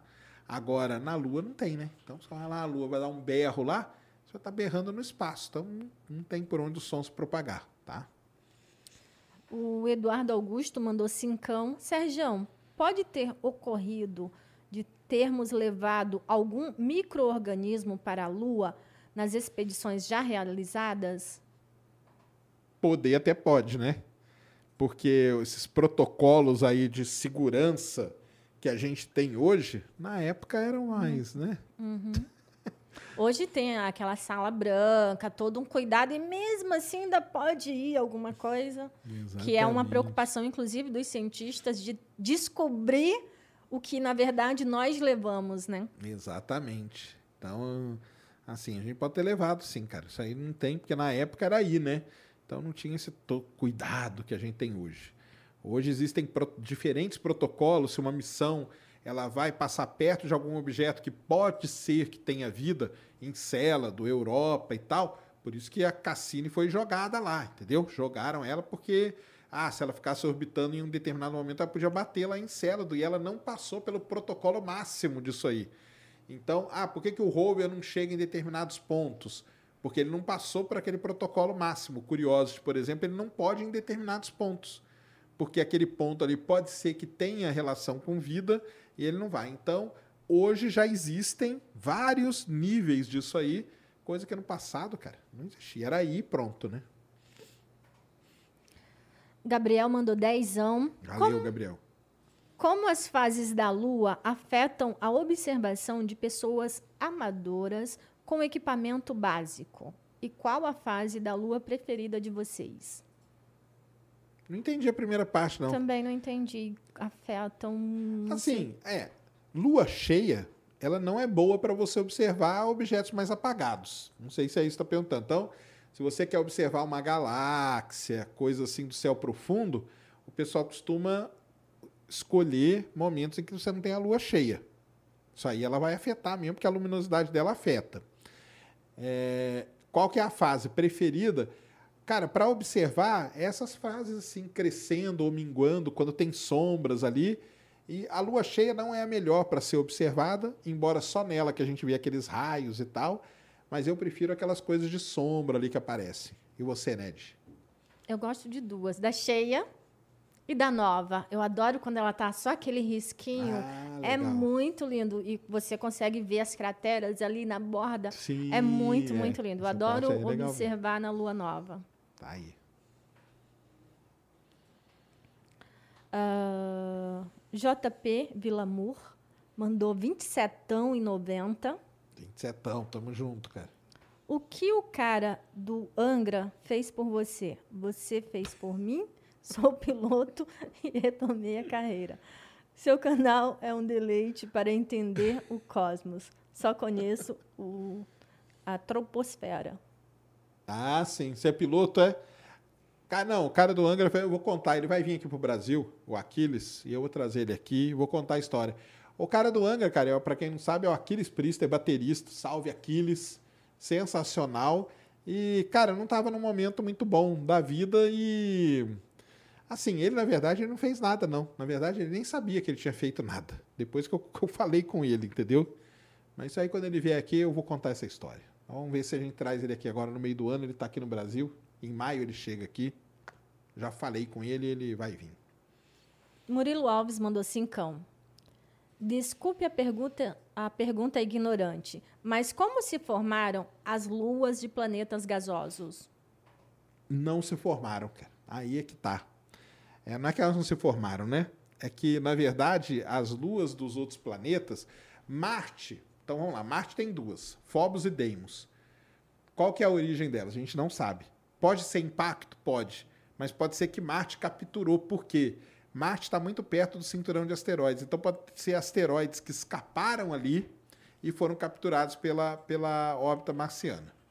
Júpiter, Saturno, todo aquele monte de lua são luas capturadas. Então era algum objeto que estava passando ali perto e ficou preso na, na, na, no campo gravitacional de Júpiter, Saturno, Urano e Netuno, porque são muito grandes. Tá? Então não teve a, a única, talvez, lua que se formou por um impacto e tudo, e por isso que a nossa lua ela tem essa, essa coisa especial, é a nossa. As outras foram capturadas. Tá?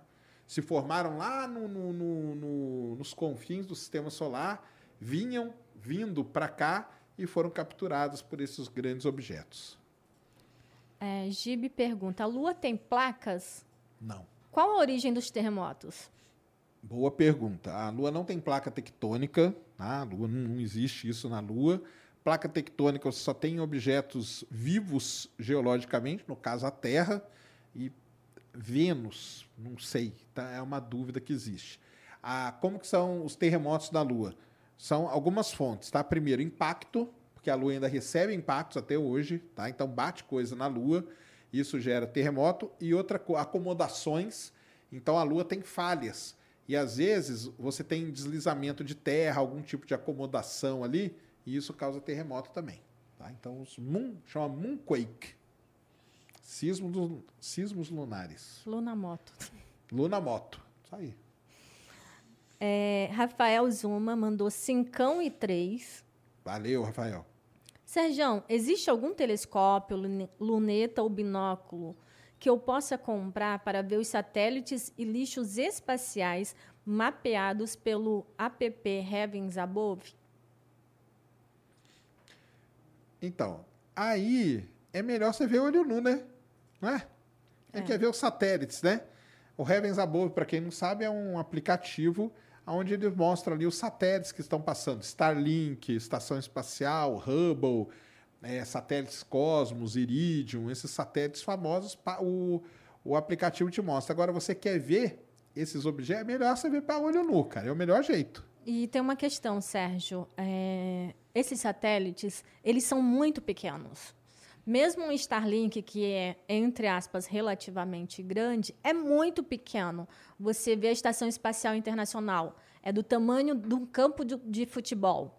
Mesmo assim, é muito difícil você conseguir é, observar, mesmo sabendo o horário que vai passar, para você observar com o telescópio, é muito difícil. Precisa de uma prática assim de muito treinamento. Tem pessoas que conseguem, que de tanto treinar consegue e a estação espacial já é difícil, imagine um satélite ou um lixo espacial. Exatamente. O melhor é olho nu mesmo, cara, tá? Exatamente. Rafael é, mandou o cincão. Valeu. Sab- sabemos a razão do sincronismo entre a rotação e translação da Lua ou é, é apenas coincidência? o tá na origem, entendeu? Tá nessa origem aí que, que eu falei. Então, a distância onde ficou esse material todo e a maneira como ele foi aglutinado, você, tu- tudo no universo está é, tá tá relacionado com a distância que você está de um outro objeto grande, tá? Então, a Lua, ela acabou caindo, né, hoje, nessa posição. Na verdade, no passado ela não era, mas ela foi se afastando e tal, e chegou numa posição tal que a rotação dela travou gravitacionalmente com a, com a Terra. Pode ser num momento que ela vá se afastando e tal, que a- ocorre esse destrave gravitacional, tá? Mas é daí que vem isso. Filho Adelmo pergunta em que a geologia da Lua se assemelha com a geologia da Terra? Em que, né? Então, assim, básica, a, a Terra, cara, ela teve muitas crateras, muitas crateras. Só qual que é a diferença? Que a Terra é viva, né? Que a gente fala geologicamente. Então, você está formando crosta e parte da crosta está mergulhando no manto, nas zonas de subducção ali. Então, a superfície da Terra é remodelada de tempos em tempos. Então, as crateras desaparecem. Mas você pega lá a cratera lá no Arizona e algumas outras crateras que tem, você vai ver que são iguaizinhas às crateras que tem na Lua. É, Fora isso, tubos de lava a gente tem aqui na Terra, a gente tem na Lua também. Essas falhas, escarpas que a gente chama na geologia, a gente tem aqui na Terra, a gente tem na Lua também. Então tem algumas feições geológicas que são as mesmas, tem outras que não tem nada a ver, tá? Tá. Eu ia mandar mensagem para os membros aqui. É, Fábio Quinteiro, ele mandou vintão. Sérgio, já Valeu. ouviu falar no projeto de montar um data center na Lua? Tem gente forte investindo nisso. Isso eu nunca ouvi falar, cara. Data center na Lua? Eu já ouvi falar do telescópio lá que a NASA quer construir numa cratera e tal. Agora, um data center na Lua? Isso eu nunca ouvi falar, não, cara. Mas seria uma. Agora, o problema é a transmissão de dados, né? Então, não sei. Será que é vantajoso isso? Aí alguém aí que entenda dessa parte aí que se pronuncie. Porque eu não sei se tem lá tanta vantagem, não. Porque qual é a vantagem? Tem espaço, né? E não tem gente para reclamar, então lá, constrói. Não sei, cara. Porque a transmissão é, um- é problemática, né? Assim, você vai perder, né? Nessa transmissão aí. Então, não sei. É, Rubens Mendes mandou cincão. Valeu. Com o povoamento da Lua, aumento do peso, construções, nosso querido satélite poderia mudar a trajetória de sua órbita e vir nos visitar? Cara, vocês estão precisando para ir lá. Vou ligar para Elon Musk, chamar essa galera fazer uns estágios lá com ele. pe- Pelo amor de Deus, que edificações, construções, não vai ter isso. Ah, mas, mas assim, mas em Marte vai ter. Em Marte vai ter, vai ter até uma favelinha lá na, na, na montanha, na marciana. Cara, é, não vai existir isso com a Lua, tá? Nem com Marte também. Não vai ter essa, essa mega colonização e com edificações, com tudo isso aí que você falou. Isso aí não vai ter na Lua, cara. Não, não, não, não tem. O que, é- o que vai para a Lua vão ser pouquíssimos astronautas, de novo, só que a diferença é igual a estação espacial, né? Chegou num momento que todo mundo pensou que a gente ia morar no espaço. E aí veio a estação espacial. Quem que vai para a estação espacial? É a meia dúzia de astronauta, entendeu? Que vai para lá. A Lua vai ser a mesma coisa. A diferença é que vai ser uma exploração contínua da Lua. Isso é bem diferente de colonizar a Lua ou de você construir coisa lá para o ser humano morar lá, tá? É, isso aí não, não, não tem. Eu acho que, na verdade, ninguém tem plano de fazer isso, tá? Agora, é que você de- o pessoal deve ler exploração contínua da Lua. Quer dizer, sempre vai ter um grupinho de astronautas indo lá, voltando, coisa desse tipo. E outra coisa, estamos indo para ficar. Pessoal já imagina o quê? É, Exatamente, que a Pô. gente vai lá construir uma cidade. Então não é. É só ter sempre É igual a estação espacial. Todo mundo mora no espaço? Não. Mas a estação tá lá, tem lá meia dúzia toda vez, que passa seis meses, um ano ali, depois volta, vai outra galera, depois volta. Então, a gente está continuamente no espaço. Na Lua vai ser a mesma coisa. O Pedro perguntou se daria para levar água da Terra e construir um lago na Lua. Cara, é, seria bem complicado, né? Porque o fato da Lua não ter atmosfera, ou a água congela, que é o que acontece, que ela está lá congelada lá, ou ela evapora imediatamente, esse lance de pressão. Água é um negócio muito complicado, cara, é muito sensível a esse negócio de pressão, temperatura e tudo mais. Então, não dá, não dá, tá? A não ser que você vá lá no Polo Sul, tire aquilo lá e deixe, mas vai congelar também. Então não vai ter um lago de água assim bonitão, não vai. Dá para patinar no gelo. Patinar no gelo pode ser. É. Tiago Alarcão mandou dezão. Valeu, Tiago. Sabemos que a Lua tem fundamental importância em relação à manutenção das condições para a vida. Isso. Essa condição é es essencial para haver vida em outros planetas? Sim, tanto que hoje o pessoal da, que procura esses mundos habitáveis e tal, é, é o que é, que é aquele negócio, né? Nós ainda não encontramos, até eu e a Net fizemos um vídeo disso, né? A tal da exolua, que é muito difícil de encontrar, que é uma lua num exoplaneta. É, só que a galera aí da astrobiologia, eles já sabem, eles, eles queriam mudar o foco. Eles não queriam mais procurar exoplaneta. Procura a exolua. Porque aí, se aquela lua estiver orbitando um planeta, aquele planeta ali, dependendo do tamanho, tá? E já sabe que tem que ser uma lua grande igual a nossa, isso aí o pessoal já sabe.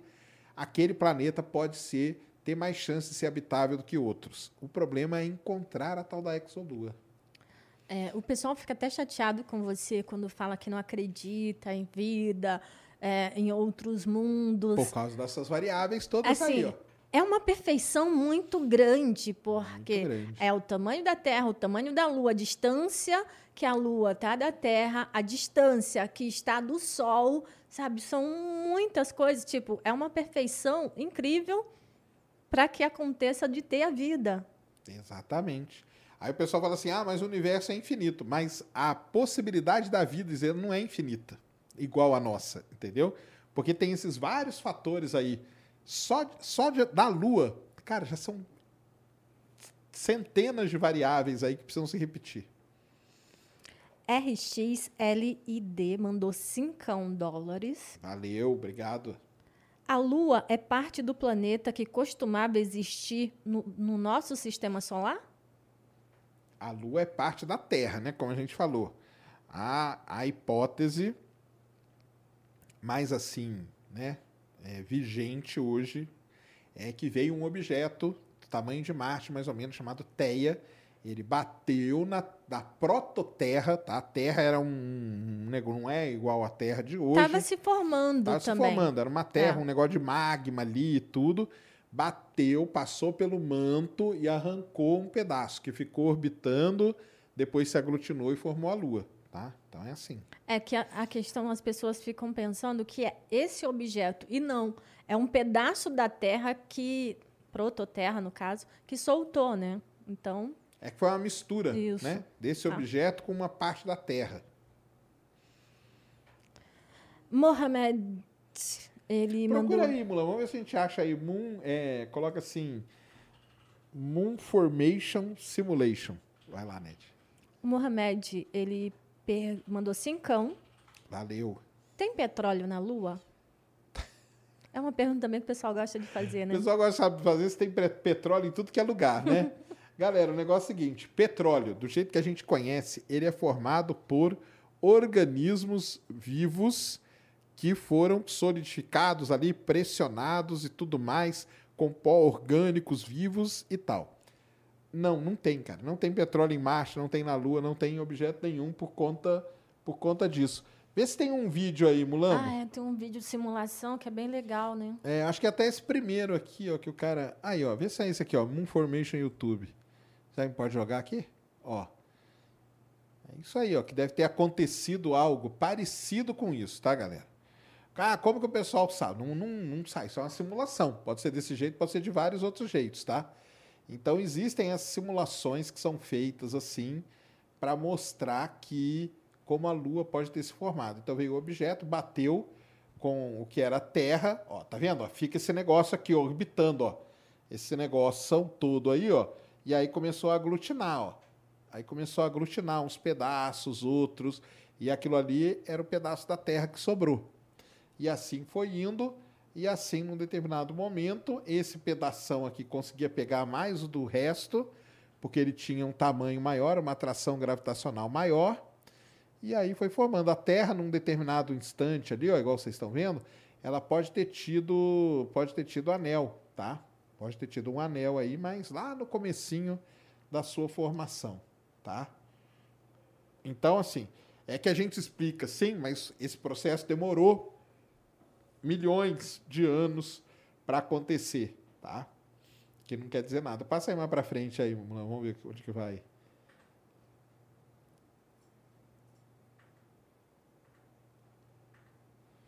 Ah, tá, ele termina, é. Mas é isso aí, ó. Aí ficou circulando ali e formou a Lua. Então foi algo desse tipo assim que aconteceu, tá? Física é legal, mandou dezão. Opa, física é legal. Valeu. Serjão, convido o professor Petri Melnikov. Ele é médico e químico, autor de mais de 170 trabalhos de pesquisa e mais de 22 patentes. O nome do meu filho é Petri, em homenagem a ele. Abraço. Anote aí, Ned. Nota aí para mim, Mules. É, Murilo Alves mandou cincão. Sacane, diz pra gente sobre os pináculos da Lua. Como teriam se formado? Pináculos? Pináculos. Aí, caí. O que, é pináculos da Lua aí, Mulamo? Escreve aí. Nunca ouvi falar desse negócio, não. Joga aí na tela. Vamos ver o que é esse pináculos aí que você está falando, cara. Pináculos de pedra na lua. Ah, tá. É, a mesma. Não, volta aí. Volta, vai, vai lá no Google lá. Deixa eu ver o que é esse pináculo que você está falando. São essas rochas assim, né? É, piná... não, os pináculos são esse, esse, tipo esses pequenos montes assim que tem na Lua. Então, cara, é, existem pináculos, agora eu sei o que você está falando, tá? É, existem pináculos na Lua que são domos vulcânicos, tá? E aí eles seriam vulcões que acabaram, quando depois ficaram extintos e tal, formou aquele pináculo aí que você está falando. E podem ser também regiões que, que são mais resistentes à erosão. Tá? Então erodiu todo o resto, todo o lado dele e ficou aquela, aquela pequena montanhazinha ali. Acho que é isso, né? É, o Alan de Macedo Simões, ele mandou doisão euros, ele falou que a gente pulou a pergunta dele. Ah, então, o que acontece? O, as mensagens, elas dão um pulo mesmo e somem. Aí eu não consigo ver mais. Então, desculpa, tá? Não foi por querer. Vou tentar fazer as perguntas de vocês aqui primeiro, que assim eu não tento não perder nenhuma. Rodrigo BR mandou cincão. Valeu, Seria, pos- seria possível o homem direcionar meteoros para a Lua ou Marte? Para o planeta ou Lua usar os recursos hídricos eh, do asteroide? Você quer direcionar um asteroide para bater na Lua? É isso? A galera tem um instinto de destruição, né, meu? Que que é isso? Não, Por que que a- vocês querem destruir tudo, cara? E Não essa ser questão assim, não é nem para destruir, é tipo direcionar o asteroide Mas aí eu não Pra- entendi o resto. ah. para usar os recursos hídricos do asteroide. Mas Do se ele for asteroide? bater, É, não, não- não entendi, cara. É, mas uma resposta geral, cara. Não mexa nunca. Se você tiver um com poder asteroide. com asteroide, muito menos, né? Mas com um sistema que está em equilíbrio, cara. Você não sabe as consequências disso. Tá? Lembra lá da, da ideia do Bill Gates, lá, aquela ideia, ah, não, Ah, eu já sei como que eu vou resolver o aquecimento global. Eu vou jogar um monte de talco na atmosfera. Cara, se ele, ele sabe o que vai acontecer se fizer um negócio desse, ele não faz ideia, cara, do que, que isso pode causar. Então, não mexa. Se algum dia, cara, você tiver esse poder aí de Thanos, né? Para fazer algo parecido, não faça isso, cara. Não destrua a Lua. O pessoal quer destruir a Lua. Ah, meu. não, a Lua entendo, não. entendo. Dest- Já estão destruindo a Terra, ainda querem mexer com a É, Lua? Deixa lá a Lua quietinha. É jogar E- bomba, é jogar asteroide. A Lua já sofreu muito, cara. Olha como que ela é marcadinha.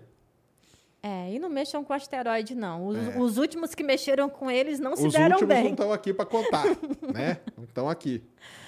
O Bruce Wayne mandou cincão. Bruce Wayne? É. Ó, Bruce Então, Ô, Bruce Wayne, mas você mandou cincão só, cara.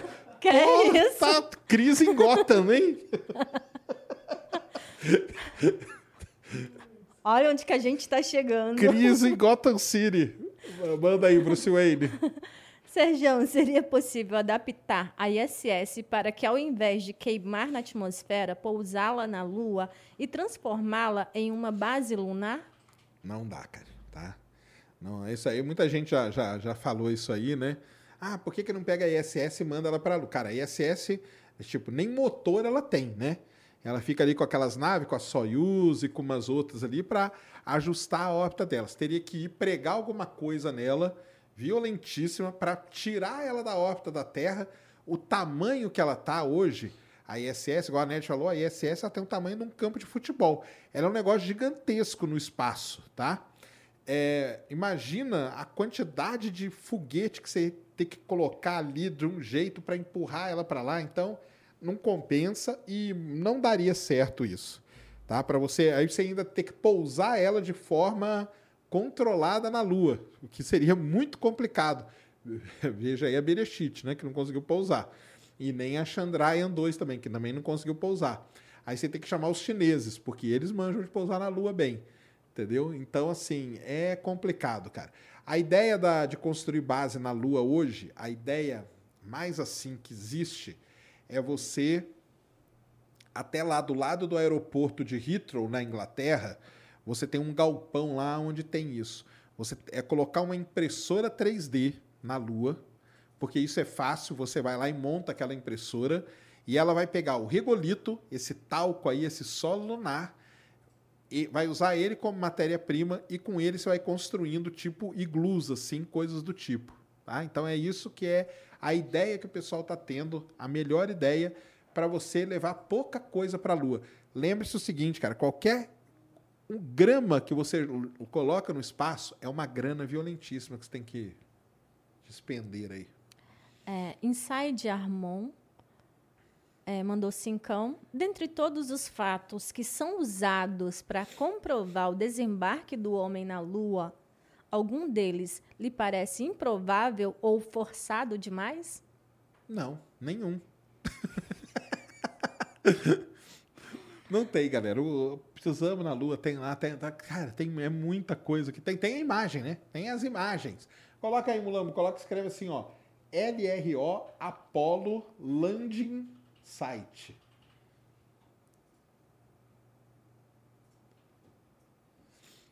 Aí, ó. Pode pegar aí qualquer. Pode pegar essa, essa, essa daqui, ó. Entra aqui no site da NASA, que acho que vai ter todas. Que a gente está querendo. Aí, ó. Então, a LRO, aquela sonda lá, ó, ela fotografou. Olha a isso aqui. bandeira, a bandeira. Tem a bandeira, tem o, o, o, o módulo de descida, né? Porque hoje só tem o módulo de descida lá.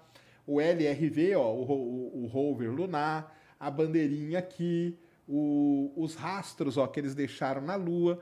Então tá tudo lá. Mas lembre-se o seguinte: isso aqui é feito pela LRO a uns 300 quilômetros ali de distância da Lua, tá? Com uma câmera muito poderosa para fazer isso, e é isso que ela consegue ver. Da Terra a gente nunca vai ver isso aqui, tá? É, D-O-U-A mandou cincão. D-E-U-A. Boa noite, Serjão, Ned, tudo bem? Tudo. Vocês gostam de filosofia? O que acham da metafísica? Um grande abraço. O que, que eu acho da metafísica? Não sei. O que, que você acha, Ned? Também. Cara, eu não, Não sou muito, eu não sou muito versado não na filosofia não, viu? É, não, não sou mesmo, tá? Não sou a melhor pessoa para falar de filosofia, não. Aliás, admiro quem gosta, porque é um negócio complicado pra caramba. Os pensadores, ler aquilo ali tudo, entender e até chegar na metafísica e tal. Mas eu precisaria ler alguma coisa e ter assim para poder falar. Eu não, não tenho, tá? Sinto muito. Brunão Brunão Souza? É. De novo, Brunão? E aí, Brunão? mandou dezão. Valeu. Mandou mais que o Bruce Wayne, hein? Eu acho que ele que pegou o lugar lá. É, se o som não propaga no vácuo, como os terraplanistas usam fone de ouvido? É possível descobrirmos por sondas ou queda de meteoritos um novo tipo de minério barra elemento? Isso já aconteceu? Exemplo, o hélio 3? É porque o Hélio 3 não é um novo, né? O Hélio 3 a gente sabe. Aliás, até o negócio de Hélio 3, vocês estão falando, saiu um trabalho essa semana que eu, eu vou fazer um vídeo, tá? Tô preparando, um- vou, tô preparando não porque eu não faço nada antecedência, né? Mas eu já li lá o trabalho que a Terra, lá no começo dela, vazou o Hélio 3 do núcleo. Aliás, eu quero pôr um título bem chamativo assim, vazou o Hélio 3 do núcleo da Terra. E o hélio 3 não- ele não era desconhecido, não. Tá? Ele era conhecido. Agora, existem minerais que podem? Sim, existem. Tanto que existem é, determinados minerais em rochas que foram trazidas das missões Apollo que elas recebem o nome de astronautas. Armstrongmita, coisa desse tipo, entendeu? Então, sim, isso aí acontece porque, igual eu falei, embora os elementos químicos sejam os mesmos, as maneiras como eles se combinam naquele ambiente são diferenciadas. É, o Rafael mandou vintão. Valeu. É, eu não sei o que, que era. Ele apagou a pergunta. Mensagem retratada. Ô, Rafael. Opinião sem formação. Opa, É, mandou dezão. valeu, opinião. Serjão, você aqui é referência em conhecimento no meu grupo de amigos. Fala um pouco sobre essa questão de matéria escura e o que impede nas bordas da galáxia e o Sim. que impede na borda das galáxias os objetos não se dispersarem. Isso aí. Justamente por causa da matéria escura, né? Então a matéria escura não é pergunta da Lua, hein? Mas nós vamos abrir exceção aí, né? A NED aí que está em contato com a inteligência artificial, né? É. Diretamente. Diretamente do MIT. É o seguinte, matéria escura. O Brian Greene, que é um grande autor aí do- do- dos tempos mais atuais, ele fala, e isso é muito legal, que ele fala que a matéria escura é como se fosse uma cola invisível. Tá? Então a gente não vê, mas a gente sabe que ela está ali presente, que ela deixa as coisas juntas. E é justamente por conta da matéria escura que as estrelas não saem va- vazando aí pelo universo afora. Então você tem uma galáxia espiral que está rodando, o braço dela aqui, ó, a estrela não sai. Por que a estrela não sai voando por aí? Por conta da matéria escura. E uma outra coisa muito legal, foi graças a isso que a Vera Rubin, lá há décadas atrás, descobriu a matéria escura. Ela é considerada uma ali das. Se não foi ela, né? Ela está junto ali dos, do grupo que descobriu a matéria escura. Como isso? A galáxia está girando. No centro você tem mais estrelas, você tem mais gravidade. Então você imagina o quê? Você imagina que a velocidade aqui vai ser maior e à medida que, vai, que você vai se afastando, a velocidade vai ser menor. Quando você faz isso, mede isso, não é isso que você observa. Você observa que a velocidade chega num ponto que ela fica constante. A Vera Rubin descobriu isso. E qual foi a explicação? Tem que ter alguma coisa ali segurando isso tudo. E aí, como a gente não vê, demos o nome de escura. Não quer dizer que ela é escura. E esse é aquele grande problema de nomenclatura de novo, né? Escura não quer dizer uma cor, no caso. Exatamente. Escuro quer dizer desconhecida. Joel Lacerda mandou dezão e 90. Valeu! Qual a origem dos anéis de Saturno? Vocês são show. Anel de Saturno, basicamente, também é isso aí. É o limite de Roche que eu expliquei. Alguns objetos que foram capturados por Saturno foram chegando muito perto do planeta e foram destruídos. E aí ficaram ali orbitando o planeta, só que eles não se afastam. No caso de Marte, lembra que eu falei que eles vão se aglutinando de novo e se afastam? Agora, Saturno é muito maior, então ele tem uma força gravitacional para manter aquele sistema de anéis. Lembrando que não é só Saturno que tem anel. Saturno, Júpiter, Urano e Netuno. Os gasosos. Todos os grandes planetas têm anel por conta disso. Os objetos que chegam perto eles são destruídos nesse negócio chamado limite de Roche. Incluindo é, destruindo alguma- alguns dos satélites naturais, né? Algumas, entre aspas, muitas aspas, luas. Isso, acabam destruindo luas.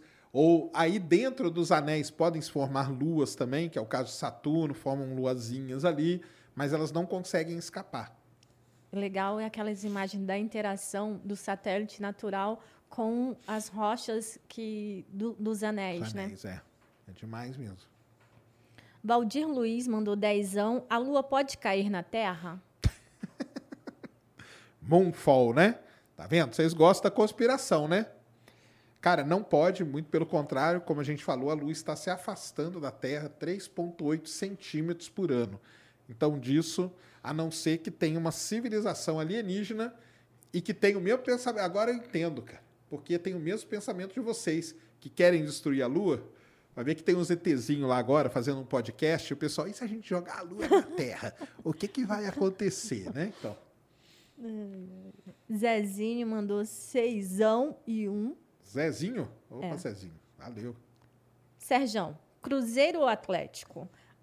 Calma que tem a pergunta da Lua. E sobre a Lua, que subiu aqui de novo. Já chego lá, tá, Zezinho?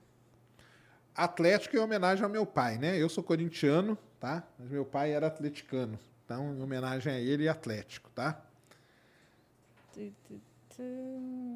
Cadê a pergunta? Mas não gosto nenhum dos dois, porque eu morava no interior de Minas e eu morei em Uberlândia um tempo. E o Uberlândia tinha um timinho até razoável, só que ele sempre perdia pro Atlético ou pro Cruzeiro. E sabe o que é legal? Aqui tem dois flamenguistas que eu vou ter que contar para eles.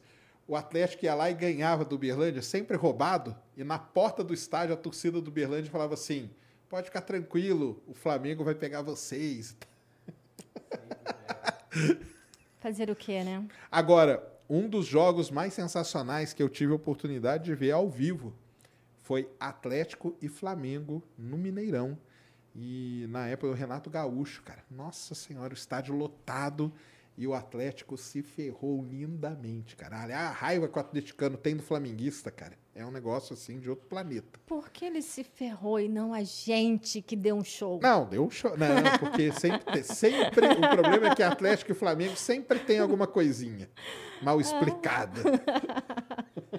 Isso é conspiração. É, é Tá, en- tá entrando na onda da conspiração, Sérgio? Eu, hein? E sobre a Lua, quando ela era viva geologicamente, ela pode ter tido vida? Então, como eu falei, existe aí. A Lua ela nunca foi viva geologicamente, tá? A história da formação da Lua, ela é. A Lua ela teve um grande oceano de magma, que a gente chama. Nesse oceano de magma teve uma diferenciação ali, mas a Lua nunca teve um, um núcleo ativo igual ao da Terra, girando e coisa do tipo, tá?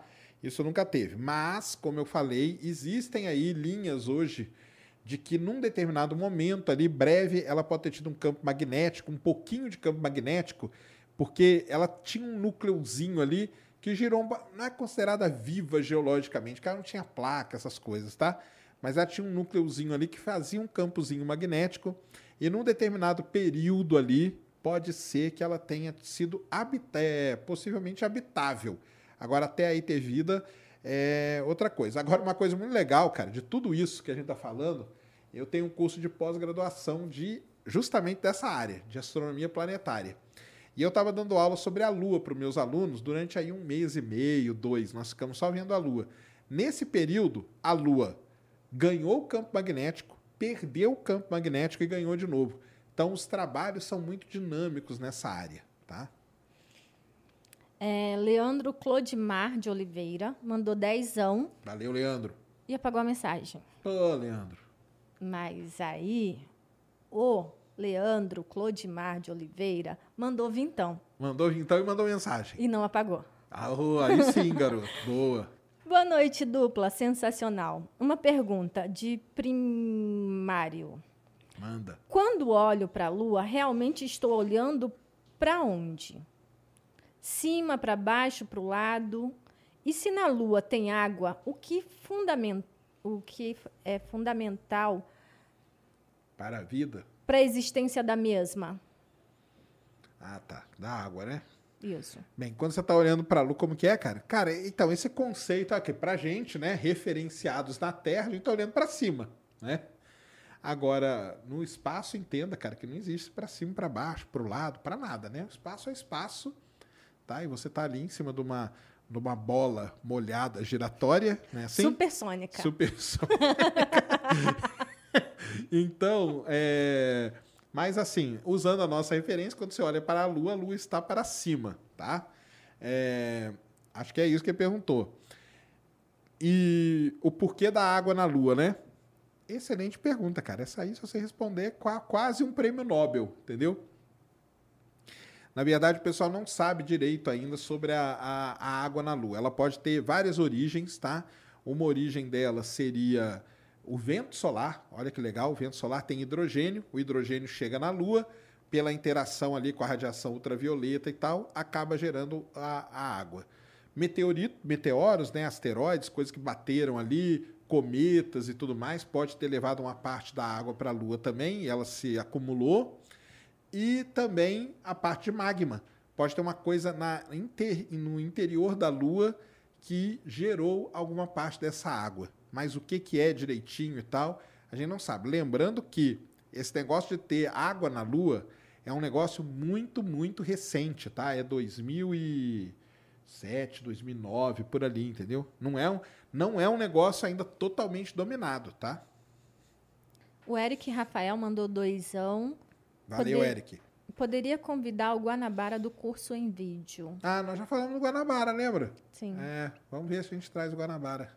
É que Guanabara é no Rio, então, água é no Rio, né? Aí tem sim, sempre tem esse problema de logística. Mas o é o pequeno gafanhoto, né? É. Isso aí. Rodrigo Moller eh, mandou cincão. Valeu, Rodrigo. Sergião, a Lua é uma pedra gelada? E o que é mais importante para a temperatura? A Terra, o Sol ou o centro da Terra? Uma pedra gelada. Não, a lua ali tem temperatura, quando você está no sol ali fica quente, quando não tem sol fica frio, porque a lua não tem atmosfera, então aquela transferência de calor é toda complicada, né? Pode considerar uma pedra gelada também não, né, cara? Também não é assim. É, o que ele perguntou? O que que é mais importante para o calor? É, o que é mais importante para a temperatura? A Terra, o Sol ou o centro da Terra? A Terra, o Sol, você aí depende de várias coisas, cara. Porque assim, para o interior da Terra se manter quente e tal, é o decaimento dos elementos radioativos. É isso que mantém o interior da Terra vivo e tudo mais. Para manter a superfície da Terra aquecida, aí é uma mistura do Sol, do calor que vem do Sol, com a atmosfera terrestre que mantém um pouco de calor aqui, em determinados momentos até mais do que a gente, né, deveria manter, mas acho que é isso, né? Acho que é isso.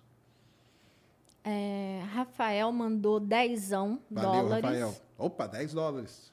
Ned e Serjão, eu agradeço muito vocês pelo que vocês fazem, muito foda. Eu quero fazer engenharia aeroespacial aqui na Califórnia. Agradeço muito a vocês. Mando um beijo aqui para Califa. Um beijo aí pra Califa. Você tá no lugar certo, cara. Ainda bem que você não tá no Brasil. Senão, eu tô brincando, aqui no Brasil tem também. É, Alec SP Valeu. é, mandou cincão. Sérgio e Ned pergunta: seria possível usar a inteligência é, artificial, a IA, né? Da Roberta Duarte, para reverter o que se conhece hoje do universo para o possível início?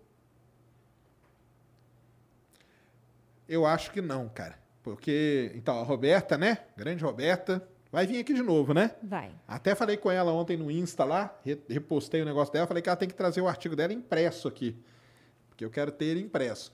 Cara, é, pelo que eu entendi, eu não fui a fundo lá no trabalho dela, não, tá? Mas pelo que eu entendi foi o seguinte: eles usaram partes de buracos negros que são conhecidos.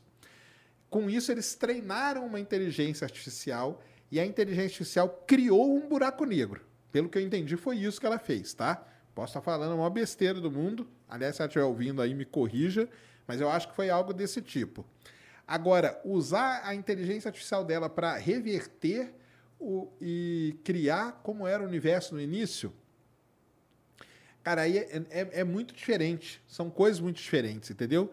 É, tô até lá com um negócio para fazer um vídeo também, que é uma nova simulação que o pessoal fez só do início do universo, para mostrar como que eram as coisas. O início do universo é um negócio muito complicado, né, cara? A gente não tem acesso.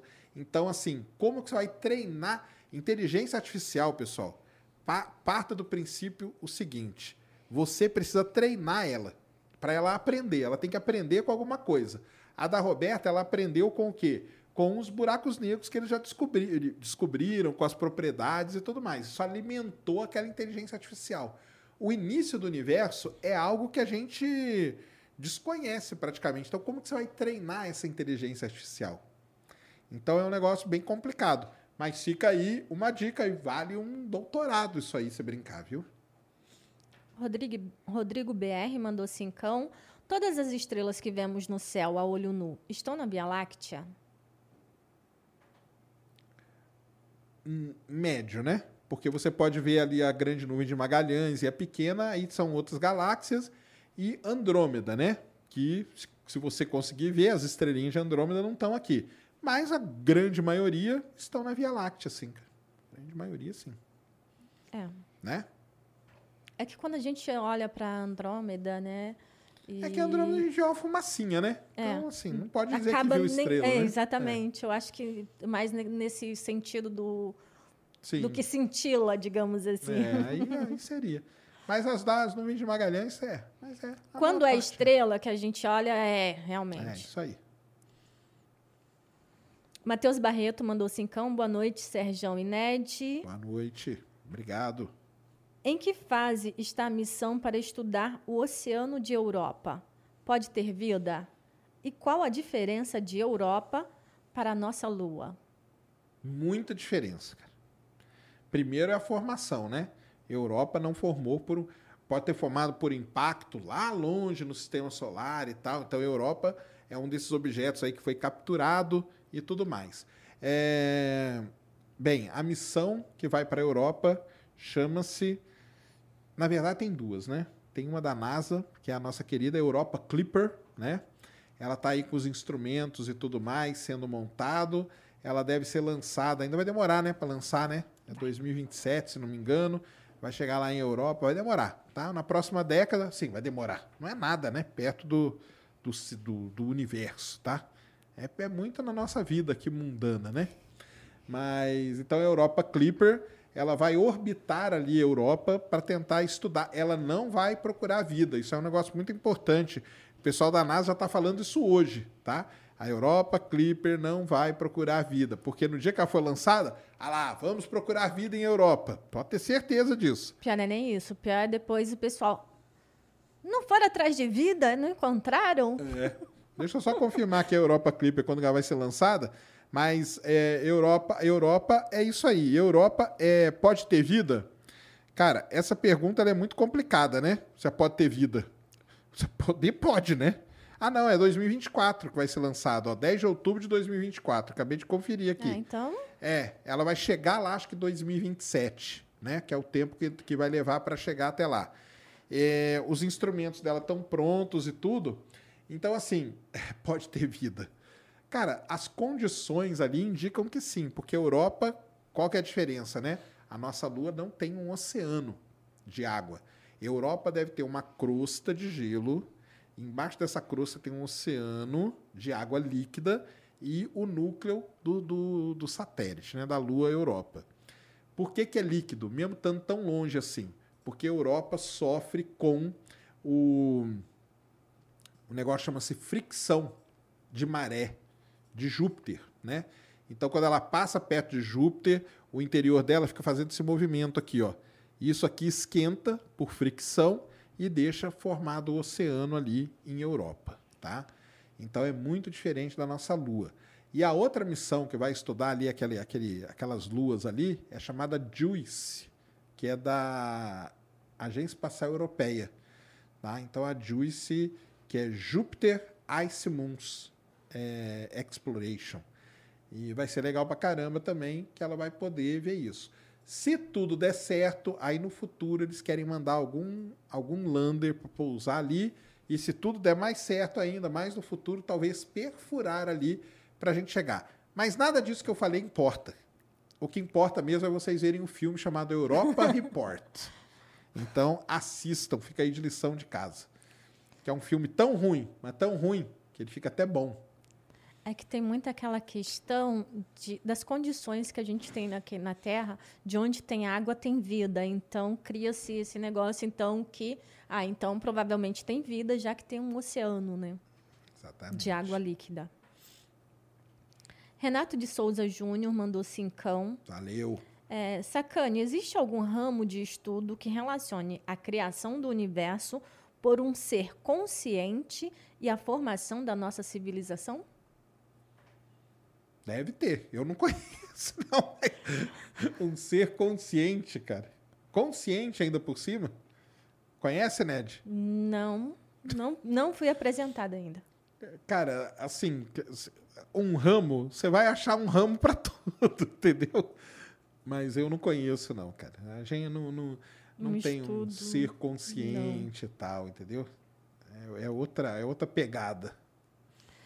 Cadu Cabral mandou cincão. Valeu, Cadu. Após a injeção translu- translunar ou indo para Marte, os viajantes ficam em gravidade zero? Como funciona? Eles vão ficar em microgravidade, né? Vai ter uma, uma gravidadezinha ali dentro da nave, né? Que ficar em gravidade zero não sei quantos meses, aí que eles, eles já vão chegar ferrado aonde for, né? Na Lua não, porque a Lua é três dias só, né? Mas para Marte eles vão chegar ferrado de qualquer jeito. Você ainda quer pôr eles em gravidade zero, cara? Eles ficam em microgravidade. É um ambiente de microgravidade que a gente chama igual a ISS. A ISS, a gravidade não é zero, tá? Ela é microgravidade. Inclusive, eu estava lendo esses dias com relação à gravidade da Estação Espacial Internacional, que é de 10 a 11 a gravidade que a gente tem aqui na superfície da Terra. A questão que acontece é que ela está caindo o tempo todo. Então, tem aquela ideia de perda de peso, né? De... Mas a gravidade mesmo é essa. É isso mesmo. É, o Wendel Borges mandou vintão, e- 27 e 90. Aí eu tentando. 27 e noventão. Como se coloca uma estação espacial em órbita a 28 mil quilômetros por hora? Responde para o Enzo, meu filho de 14 anos, aqui comigo. Muito bom, Enzo. Parece loucura, né, cara? Mas é que você vê a estação hoje, é, só que ela não foi montada, né? Assim, ela não foi, ela não foi levada para o espaço inteiro desse jeito, tá? Então, como foi feito isso? É, você leva um pedaço, levou um pedacinho, aí depois veio outra nave, levou outro pedaço e acoplou com aquele. Depois veio uma outra nave, levou outro pedaço, foi acoplando. Aí veio uma outra, levou um painel solar e acoplou. Então você foi construindo ela no espaço. Por que 28 mil quilômetros por hora? Porque essa é a velocidade para a gente orbitar a Terra. Mais baixo que isso, cairia e queimaria na Terra. Muito mais alto que isso, 40 mil, sairia da, da atração gravitacional da Terra. Então tudo isso é calculado. Uma, um, um momento que a gente está vivendo agora e vendo isso acontecer de novo é com a Estação Espacial Chinesa, né? Então, o ano passado eles levaram um módulo, levaram outro, acoplaram lá na órbita da Terra e hoje tem três taikonautas lá trabalhando e tudo. Então, é porque você olha hoje, você pensa que tá aquele negócio lá que ele foi colocado daquele jeito, mas não, ele foi foram montando igual um Lego, tá? Sabe o Lego que você monta aí com seu pai? Então, do mesmo jeito. O Adilson mandou doisão. É, Sérgio, e a saúde dos humanos na Lua, como ficaria? Ferrada, né? Com certeza. A gente vê que tem problema dos astronautas que voltam da Estação Espacial Internacional, né? Ontem mesmo, né? O Dubrov tava dobrado, tadinho. Mas, cara, é, é aquele negócio, cara. A gente vai ter que. Uma galera, os primeiros, vão, vão se ferrar muito, entendeu? Até que se aprenda o que o, como que o corpo humano vai se comportar nisso. Provavelmente vão ser períodos curtos de trabalho na Lua, por isso que vão ter várias equipes indo e voltando e tudo. E, e por isso também que eu não penso nesse negócio de colonizar, colocar o ser humano lá vivendo numa boa e tal. Isso aí não existe, cara, tá? Ô Sérgio, talvez pensando aqui agora, é, futuras gerações, porque a gente sabe que o corpo vai se adaptando ao ambiente e quem sabe em alguma Se nascer na Lua, é alguma geração futura aí sim. Né? Aí já nasce adaptado. É isso mesmo. vai se adaptando aos poucos, né? Se- hum, nasceu simplesmente assim, ao tempo a gente sabe que existe isso, né? Apesar de alguns não acreditarem. E tem outros. É, exatamente. Tem outros problemas também, não é só isso, não, cara. Radiação, você não pode ficar exposto o tempo todo. É, imagina, você vai ficar. Você vai morar na Lua. Colonizou a Lua, quer dizer que você está morando na Lua. Você vai ficar o dia inteiro com aquela roupa, com aquele negócio lá? Não dá, né? Ah, tudo bem, quando entrar ali, Tubo de lava, tubo de lava. Tubo de lava, sim, né? Vamos voltar a ser homem da caverna. sair da caverna e agora voltar para as Voltar cavernas. Pra caverna. Isso aí seria legal. Mas mesmo assim, você vai ter que viver com aquilo. Cara, não, não dá, entendeu? É, Fábio Baleste mandou cincão. Qual Valeu. animal se adaptaria melhor na Lua para se locomover? Putz, não sei, acho que esses animais, tipo uns jacaré da vida, né? Acho que mais baixo, né? Talvez, não sei. Ou mais pesado? Tardígrado. Tardígrado, com certeza, né? Mas eu acho que ele tá falando com relação ao peso para se locomover, né? Sim. Acho que talvez animais mais pesados, né? Se adaptariam melhor, eu acho. Dimas Carvalho mandou 10,90. Um Valeu. objeto pode atingir a Lua e tirar de órbita? Tá aí, lá vem o espírito destruidor de novo. Cara, não, assim, hoje no sistema solar isso eu não posso falar que não vai acontecer, mas é muito pouco provável que aconteça, porque os grandes colisões de grandes objetos já aconteceram, tá? Agora, se um dia vai vir um cometa e desprendido, não sei da onde, bater na Lua com tudo, eu não posso dizer, mas é muito pouco provável que aconteça, tá? Lá no passado do sistema, porque esse lance aí, pessoal, de colisões e tudo, era no passado do sistema solar. A Lua hoje tem colisão? Tem, só que são de pequenos objetos, tá? Esses pequenos não tiram ela da órbita. Júnior Rocha mandou cincão. Valeu, Júnior. No espaço não tem sul, norte ou rosa dos ventos, correto? Correto. Como é feito para colocarmos um objeto em uma determinada localidade no espaço? Exemplo, o James Webb. Muito boa pergunta, cara. Para isso a gente usa um negócio chamado Star Treks, né? Que são determinadas estrelas muito brilhantes. Arcturus é uma estrela que é usada, por exemplo, tá? Para você guiar esses objetos. Então eles são guiados pelas estrelas. Olha que legal, tá? Então você põe a estrela num, num trequezinho, mantém o James Webb tem um negócio que chama-se Fine Guidance Sensor, que é um sensor de guiagem. Nada mais é do que como se fosse uma luneta olhando para um determinado ponto. Essas estrelas aí, Arcturus, Rigel, tem algumas estrelas que são padrões para usar para isso. E você mantém. Se você manter aquela estrela sempre no meio, você sabe que o James Webb, ou a sonda, ou o Hubble, ou a Voyager, ou o que for, está sempre apontada numa determinada direção. Se você quer tirar, você mexe aquela estrela X graus para um lado e para o outro. Esse é o sistema que basicamente todas as sondas espaciais usam para se locomover no espaço, tá? Mesmo que as grandes navegações faziam, usando as estrelas. Exatamente. Rafael Liberato mandou dezão. Valeu, Rafael. É, Serjão e Ned, de que forma os astrônomos conseguem distinguir uma exolua de um exoplaneta? Putz, cara. Seria possível, em tese, descobrir uma exolua antes do exoplaneta que ela orbita? Muito difícil seria. Como que eles conseguem distinguir? A gente não sabe nem se eles descobriram ainda, né, Ned? Aquelas exoluas ali, elas são meio assim. é- é- Eles precisam confirmar a existência delas. É um negócio que demora muito, cara. Das pouquíssimas exoluas que foram, entre aspas, detectadas, as que passaram no teste, que ainda está na questão de se provar se realmente é ou não, elas passaram para o padrão de candidatas a exoluas, tá? Só duas, para vocês terem uma ideia. Por que, que é muito difícil, cara? Como o Exolua, a gente só ia detectar ela pelo trânsito. Então tá lá a curva de luz, tá? Pum, vem o, a- o planeta aqui. E a Exolua seria um pedacinho aqui. Naquele, no dado ali, já é difícil você detectar um exoplaneta. E uma exolua, então assim, é muito complicado. Pode ser que de, a- de agora para frente, aí com os grandes telescópios e tal que vão surgir, facilite isso. Mas no momento é realmente é o que a NET falou. De tudo aí, milhares de objetos e tal que o pessoal tentou, só dois que são candidatos a É, exolua não é nem tipo assim, ah, encontramos um, são candidatos, Candidatos. prováveis a exolua.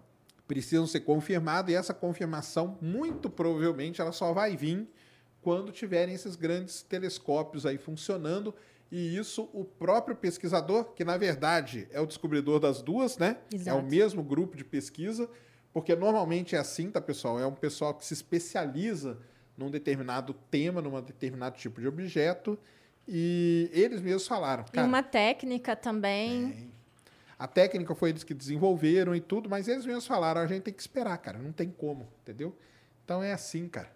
Eu sempre falo do meu amigo, nós nunca estamos no dia anterior dessa grande descoberta, nunca, né? Alan de Macedo Simões mandou 5 euros. Valeu. É, por que a lua tem cheiro de pólvora queimada? Pólvora queimada? Cara, assim, é muito difícil saber o que. É, por quê, né? Como que o pessoal sabe o cheiro da lua? O cara chega lá, abre o capacete? Não. Eles pegam as rochas da lua, é, veem a composição dela, reproduzem aquilo no laboratório, que ela dá um cheiro. Agora, eu nunca tinha ouvido falar em pólvora queimada, não? Já tinha ouvido falar, Ned? Não, eu li recentemente é, uma questão sobre os trajes dos, ah, dos astronautas, que eles sentem um cheiro de carvão queimando. Tanto que, tipo, lembrava eles churrasco. Mas, mas também pólvora é queimada não. Isso eu é. li, e, tipo, de relatos dos astronautas mesmo. É, tem Marte, o pessoal fala que deve cheirar ovo podre, né? Mas aí é por quê? Porque você pega a composição química daquilo e aí com aquela composição, ah, são esses elementos e tal, então você tem mais ou menos a ideia de como deve ser o cheiro, tá? Então, o porquê que ela tem o determinado cheiro, que seja aí de pólvora queimada, é por causa dos elementos, cara. E ele comentou sobre o emblema. A Ah. Viagem à Lua, filme francês de 1902. Manda um oi para o canal Teolegal. Um oi pro canal Tel Legal. Você comentou, mas você não comentou tudo, cara. O que, que é a parte importante desse filme aí? Tem duas partes. A primeira é que ele foi o primeiro filme da história, tá? O primeiro filme da história foi esse aí. E essa animação da Lua, é, eu adorava ficar olhando para aquela animaçãozinha. E tem o filme no YouTube, tá? É 30 minutinhos. É. Inside Armon é, mandou cincão. Opa, de novo, hein? Sai de Armão. É. Valeu. Sérgio, se você pudesse mandar algo ou alguém para a Lua, com passagem só de ida, quem ou o que seria e por quê? Se fosse ida e volta, eu sei quem, quem que tu ia mandar, senão eu ia ficar muito chateada. Mas só de ida, quem seria? Só de ida, não sei não, viu, cara? E por quê? Só de ida ultimamente, o Mundial do Palmeiras. pra nunca já- mais encherem os Mas não já foi? Não, já não há já, então. Mandaria pra nunca mais encherem o saco disso. Tá onde? Tá lá na lua, cara. Não tem mais. Não, não sei, cara, que eu mandaria pra lua só de ida, não, viu? Ah, se parar pra pensar, aí dá pra fazer uma lista depois, né? André Borais é, mandou cincão. Valeu, André. É possível um objeto colidir com a Lua e tirá-la de órbita? De novo esse. fazendo-a se afastar ou colidir com a Terra? Então, não, hoje, cara, é muito difícil isso acontecer, tá? Não tem grandes objetos assim que podem bater com a Lua e tirar ela de órbita, tá? Isso aí era no começo da história lá. Doutor Nube, ele Opa. mandou vintão. Valeu, doutor Nubi. Se podemos habitar nos tubos de lava, por que não poderia haver vida bacteriana lá? E vida bacteriana no subsolo. Único podcast que pode se dar ao luxo de não levar convidado e entrevistar o entrevistador que bomba do mesmo jeito. Valeu. É, Cara, então, mas o que eu disse foi exatamente ao contrário. né? Existe esse pensamento hoje de que sim, nesses tubos de lava aí é, e no interior, você pode ter, numa determinada época, teve condições da Lua ter sido habitável e pode sim. Então tem gente já pensando em fazer algo, missões desse tipo, tá? É, tubo de lava, a gente fala assim, parece que é um negócio que tá ali em toda hora, né? Não tá, é difícil. A gente não sabe, não sabe onde eles estão. Existem aí esforços de mapeamento. Foram descobertos recentemente, né? foram descobertos recentemente, a gente não sabe quantos que tem, como que eles são, nem nada disso. É que a gente fala assim, o pessoal pensa, ah, não, vai lá e vai dentro do tubo de lava. Não, não é bem assim. É, Marte é outro lugar que tem tubo de lava também e que o pessoal também busca por esses seres é, microbianos e extremófilos. Por quê? Porque aqui na Terra a gente encontra. Então a gente sempre parte do princípio, se aqui na Terra a gente encontrou e as condições são parecidas, então pode ser que nesses outros lugares teve ou ainda tem, tá? Mas é a ideia mesmo, é essa aí mesmo, tá? E isso é, inclusive, um dos porquês que os cientistas vão para os locais mais inóspitos para fazer pesquisa procurando a existência de vida e tem lugares que, tipo assim, que tem. Então, baseando nisso, provavelmente pode ser que tenha existido ou exista em algum outro lugar também. Porque a Terra, ela no geral, ela não é um lugar extremo para se viver, né? É um lugar tranquilo. Agora existem pontos extremos, Antártica, é, desertos aí, Saara, é, locais perto de vulcões, entendeu? Que são locais assim ultra- altamente extremos e são locais que se repetem aí pelo sistema solar. Então você nesses locais, se aqui na Terra você encontra, por que não nesses outros, né? Essa é a ideia deles. É, Lazim Luiz mandou 9,99 dólares. Fala aí 9, novizão e 99zão. o que eu ia falar. Valeu, cara. Obrigado. Sergião, TP, vive com a cabeça na lua? Não, né? Porque a Lua para eles é o quê? É um holograma? Holográfica. É holográfica. Holográfica. Para eles a Lua é, é um, para uns é e o Sol, né? translúcida. Hã? A lua e o sol. É. Para uns é translúcida, para outros é holográfica. Você vê através da Lua. Eles falam isso. Imagina, todo o trabalho de centenas de anos de ocultação de estrela não ia precisar. Você vê a estrela passando atrás da Lua. É, Danilo Ferraz mandou cincão. Valeu, Danilo. Aqui no Rio Grande do Norte tem um pequeno centro de lançamento de foguetes. É a Barreira do Inferno. Vocês Sim. conhecem? Sim. Eu tenho muita vontade de Nunca conhecer. fui lá, não. é, Eu já passei na, na, na porta, assim. Tenho muita vontade de conhecer pessoalmente a Barreira do Inferno. CLBI. É, Guilherme Baer mandou 27,90. Valeu. Só vamos voltar para a Lua quando a Gateway estiver pronta? Como será e quando será enviada para a órbita lunar? Até saiu essa semana aí o novo, o novo pedido né, de orçamento da NASA, onde eles, eles detalham ali mais ou menos tudo isso, né, cara? Então vamos lá. Pr- Primeiro, para quem não sabe o que que é Gateway. Gateway é a ideia da NASA hoje de construir uma estação na órbita da Lua. Quando a gente foi para a Lua, lá na década de 60, a gente foi direto, né? Pegou um foguete daqui e parou lá na Lua. Descemos. Dessa vez não vai ser assim. Nós vamos daqui de um foguetão da NASA, o SLS, vai até essa estação chamada Gateway. Lá o astronauta vai sair desse foguete, vai entrar num outro foguete que até o momento é o Starship do Elon Musk e o Starship vai descer até a Lua. A Gateway ela é fundamental para o ser humano voltar para a Lua. Nós só vamos voltar quando ela estiver inteiramente pronta? Não. Para voltar para a Lua, ela vai ter dois módulos só, tá? Agora na- das primeiras missões, que é o módulo de propulsão e o módulo de habitação simples. É quando que isso vai acontecer? Cara, é muito difícil da gente falar quando, porque nem a NASA sabe quando. Mas no plano que ela colocou agora, A ideia é que a Artemis 1 seja agora, né? Esse Artemis ano. 1 esse ano, provavelmente agora nos próximos meses deve É. acontecer. Aí nós vamos passar aí 2023 e tal, do- lá para 2024 deve ter a Artemis 2. E depois vai ter a Artemis 3, que a gente não sabe se é 2025, mais provável que seja 2026, tá? A Artemis 3, que é quando vai pisar na Lua mesmo.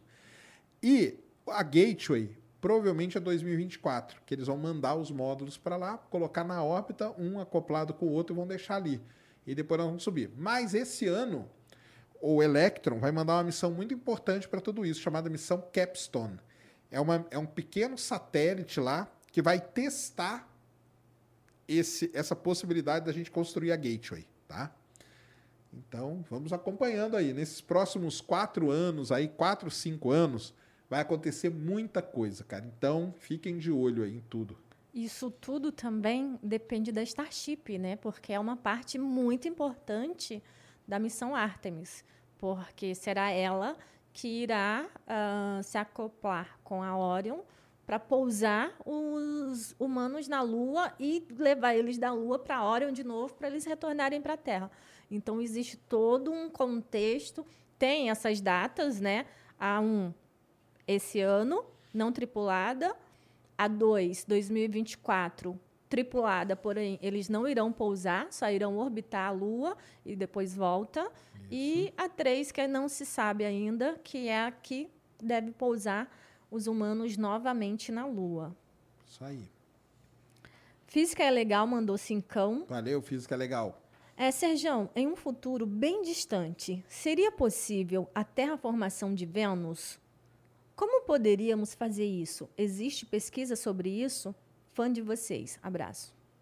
Cara, terraformar Vênus é muito complicado, né? Na verdade, nós estamos venusiando a Terra. É isso que nós estamos fazendo. Terraformar Vênus, cara, é muito complicado. Primeiro porque, né? Se nesses bilhões de anos a natureza não foi capaz de tirar aquela cobertura toda, como que o ser humano vai fazer isso, né, cara? Então, assim, é muito complicado mesmo. É, mesmo porque a gente não a gente não sabe nem se tem vulcão ativo em Vênus ainda, tá? Pode ser que tenha. E aí é pior ainda, porque aí ele está alimentando a atmosfera mais ainda. Então, assim, é muito complicado terraformar Vênus, tá? Nós não, não, não, não se pensa nisso. Marte é mais fácil, por isso que a gente pensa em terraformar Marte. Para isso acontecer, Vênus teria que mudar toda a característica que é hoje para, sei lá, se pensar nisso. É, teria que tirar todos aqueles É. gases ali, tudo, reduzir muito a temperatura, pressão atmosférica. Pô, cara, seria bem, bem complicado mesmo. O que se fala, e a questão até de estudos, é que poderia nas nuvens de Vênus, né? Mas aí você não iria na superfície. é, que seria possível Viver. viver É, na- nas nuvens de Vênus. isso aí. É, Tiago Baroni mandou 20, 27,90. Valeu. Quais as características morfológicas das camadas inferiores da Lua? Se não for cientificamente provado, qual o seu palpite? Cara, morfoló, morfológico é foda, né? Porque morfoló, morfológico você diz de forma, né? E aí no interior da Lua não tem. O que tem são, são materiais. Então você tem o regolito, que é aquela parte ali, até que profundidade que ele vai. A gente não sabe exatamente. Então isso aí já é um grande problema. Depois a Lua teria algo parecido com um manto ali e depois o núcleo, entendeu? A estrutura da Lua seria mais ou menos essa. Só que bem diferente do que é o manto aqui na Terra e tudo, porque não tem mais nenhuma lava ali e tal, né? Seria um manto mais sólido e coisa do tipo. Então seria isso, por isso que ela vibra, né? Igual o sino lá que a gente falou. Então seria basicamente essa estrutura, né? Agora, morfologicamente são rochas mesmo, cara. Não tem, porque morfológico a gente fala, mas é da forma. Então, ah, uma, qual a morfologia daquela cratera? Uma cratera assim, assim, assado. Aí está na superfície. Mas é isso aí. É, Rodrigo Moller mandou cincão. Ah, mandou demais cincão aí, Rodrigo. Opa, eu de novo. Quando perguntei da Lua, uma bola gelada, queria saber é, no núcleo dela. Tem lava, por exemplo? Ah, sim. Tá, tá. Sobre tá. a temperatura da Terra, respondido. aí sim. Aí seria assim, uma pedra gelada. Leonardo Canto é, mandou vintão. Pessoal, na opinião de vocês, o Hélio 3 pode causar uma nova corrida espacial para a Lua? Alguma novidade sobre o desenvolvimento dos reatores de fusão nuclear? Eu acho que pode sim, tá? E desenvolvimento, cara, tá pleno vapor, cara. Tá pleno vapor. Então a China, a França, a Alemanha, tudo estão desenvolvendo reatores de fusão e alguns já estão funcionando legalzinho, tá? E tudo preparando para se unirem, porque eles vão tudo se unir num grande projeto de reator de fusão nuclear, que vai acontecer aí nesses próximos anos também. E tudo isso culminando com a ida lá, né, principalmente da China, para pegar esse Hélio 3 aí e trazer para a Terra. Então, eu acho que pode sim. A água e o Hélio 3 podem virar aí uma corrida, sim, espacial. E você, Ned? Sim. Na verdade, será que já meio que não.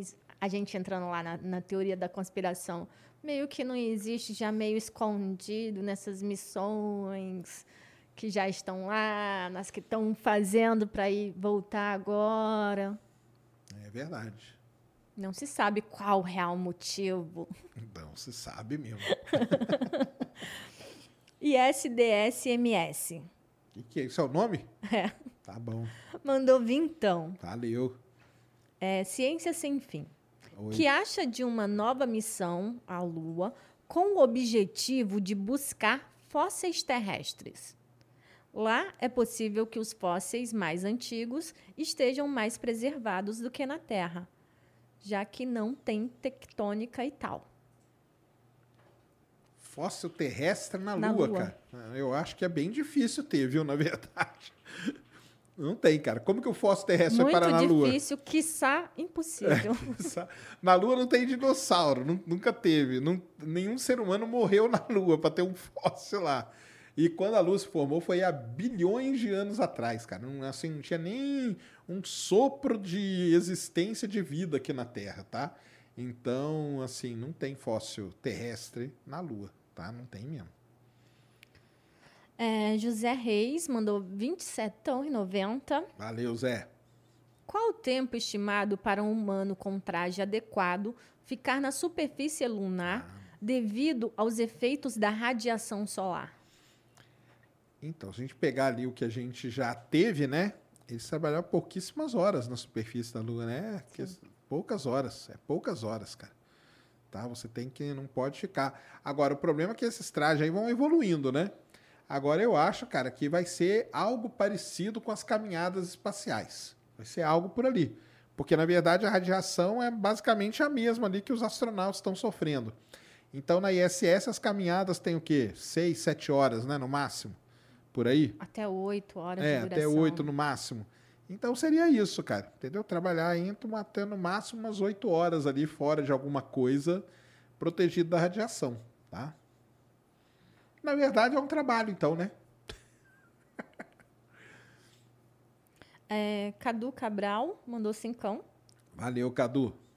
É, mas, após a injeção translunar, a nave saiu da órbita da Terra porque ainda continua a microgravidade até chegar na órbita da Lua. Porque é dentro da nave, né? É dentro da nave. Então essas naves elas são pressurizadas e tudo, entendeu? É, não tem. Você joga o negócio, você não está com a, a gravidade é dentro, é uma gravidade induzida ali para o cara não ficar. E tanto que eles ficam, né? Você vê, né? Eles ficavam flutuando para lá e para cá. Então eles não ficam em gravidade totalmente zero.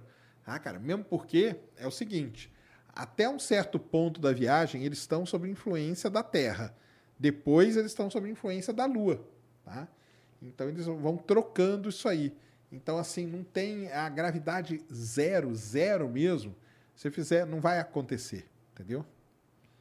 Alex Lemos mandou 10 euros. Valeu, Alex. Boa noite. Só passando para agradecer pelos conteúdos do canal, super informativos e super interessantes. Sou leigo, mas vejo sempre e aprendo sempre algo novo. Obrigado. Muito bom. Ah,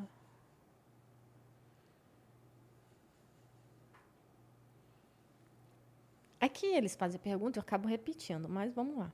Juninho Santos mandou cincão. Sérgio, Valeu. você já assistiu Moonfall? filme que a lua cai na Terra, você acredita na teoria da lua artificial abortada no filme? Um abraço, sou seu fã. O filme não trata de lua artificial, não, hein, cara. O filme. Não posso falar, né? Porque é um spoiler, né? O filme é muito recente, mas não é uma lua artificial, tá? Assista de novo. Assista de novo. mas já falamos do Moonfall, né? Então é isso aí. Não vai cair, não. Não, tá, não existe a teoria aí da e conspiração. você não acredita. Eu não acredito que vai cair na Lua. Não, ela tá afastando, cara. A não ser que tenha um ser lá que empurre ela pra nós, mas não tem. A não ser que exista aquela teoria que ela seja uma nave alienígena. Então, mas essa aí é a teoria, né? Só que eles ficam escondidos lá no lado oculto da Lua, pra ninguém ver. Ai, do lado oculto que eu mais gosto é do. do robô. Robô, Ai. isso aí. Melhor de todas. Tiago Miranda mandou dezão. Valeu, Thiago. Sem perguntas. É, Odirley mandou dezão. Valeu. Boa noite, pessoal. Com um telescópio de aproximadamente 130 milímetros na Lua, o que seria possível ver e reconhecer na Terra? 130 milímetros. Isso. Cara, você ia ver a mesma coisa que a gente vê daqui na, na Lua, cara. Ó, 130 milímetros, vamos ver. O do. Vamos tentar fazer uma conta aqui. O do, do Conrado tem 300 milímetros e ele vê coisas com 500 quilômetros, né? Que ele falou? 200, 250 quilômetros, uma coisa assim, né? Então, 130, cara, você ia ver coisas só muito grandes. Muito grandes, entendeu? Só tá, você ia ver o desenho dos continentes, coisas desse tipo, mas não ia ver nenhum detalhe, não, tá? Talvez uma mancha, assim, de uma cidade grande, né? Se eu pudesse ver, tá? Ah, as muralhas da China. Andrezeira, Andrezeira. E aí, Andrezeira, beleza? ele mandou vintão. Valeu. Vocês falaram um pouco sobre o lado negro. O que pode ter de tão diferente? China pousou lá, já analisaram solo, Já. química, fisicamente ou outras ciências? O que muda? Lunáticos do Dark Side nunca nos viram. é, o que será que eles pensam? Dark Side of the Moon, né? É. Então, é porque a gente não chama de lado negro, não. É, nem- é- é porque é difícil, né? Mas o pessoal gosta de chamar mais de lado oculto da Lua, tá? Embora não seja oculto também. É, enfim, cara, ele é muito diferente do lado que a gente vê. Muito diferente. Então, se você. Coloca aí, Mulan, pra galera ver. O, é, coloca assim. É bem castigado, né? É Far Side and, é, Far Side of the Moon. Porque em inglês o pessoal chama Far Side, que é o lado distante da Lua. É, Que também não é distante, distante também. Vê se tem um. Desce aí, só para ver se tem. Põe imagens ali. Porque tem um, um negocinho. Aqui, ó. Essa aqui, ó. Essa aqui. Então, aqui, ó. Vamos ver só o tamanho que ela vai Acho que essa daí aparecer. não tá legal. Ah, tá legal. Tem a outra lá tá melhor. Volta lá, Mules. Essa daqui, ó, Ah, não. Eu NASA. já quero, quero as duas mesmo para comparar. Ah, tá. Mas eu acho que da NASA tinha comparado. Desce aqui embaixo, ó. É essa daí. Ah lá. Ah, tá melhor. Então tá aí, ó. Isso aí é a comparação. Dá uma aumentada nessa aqui, ó.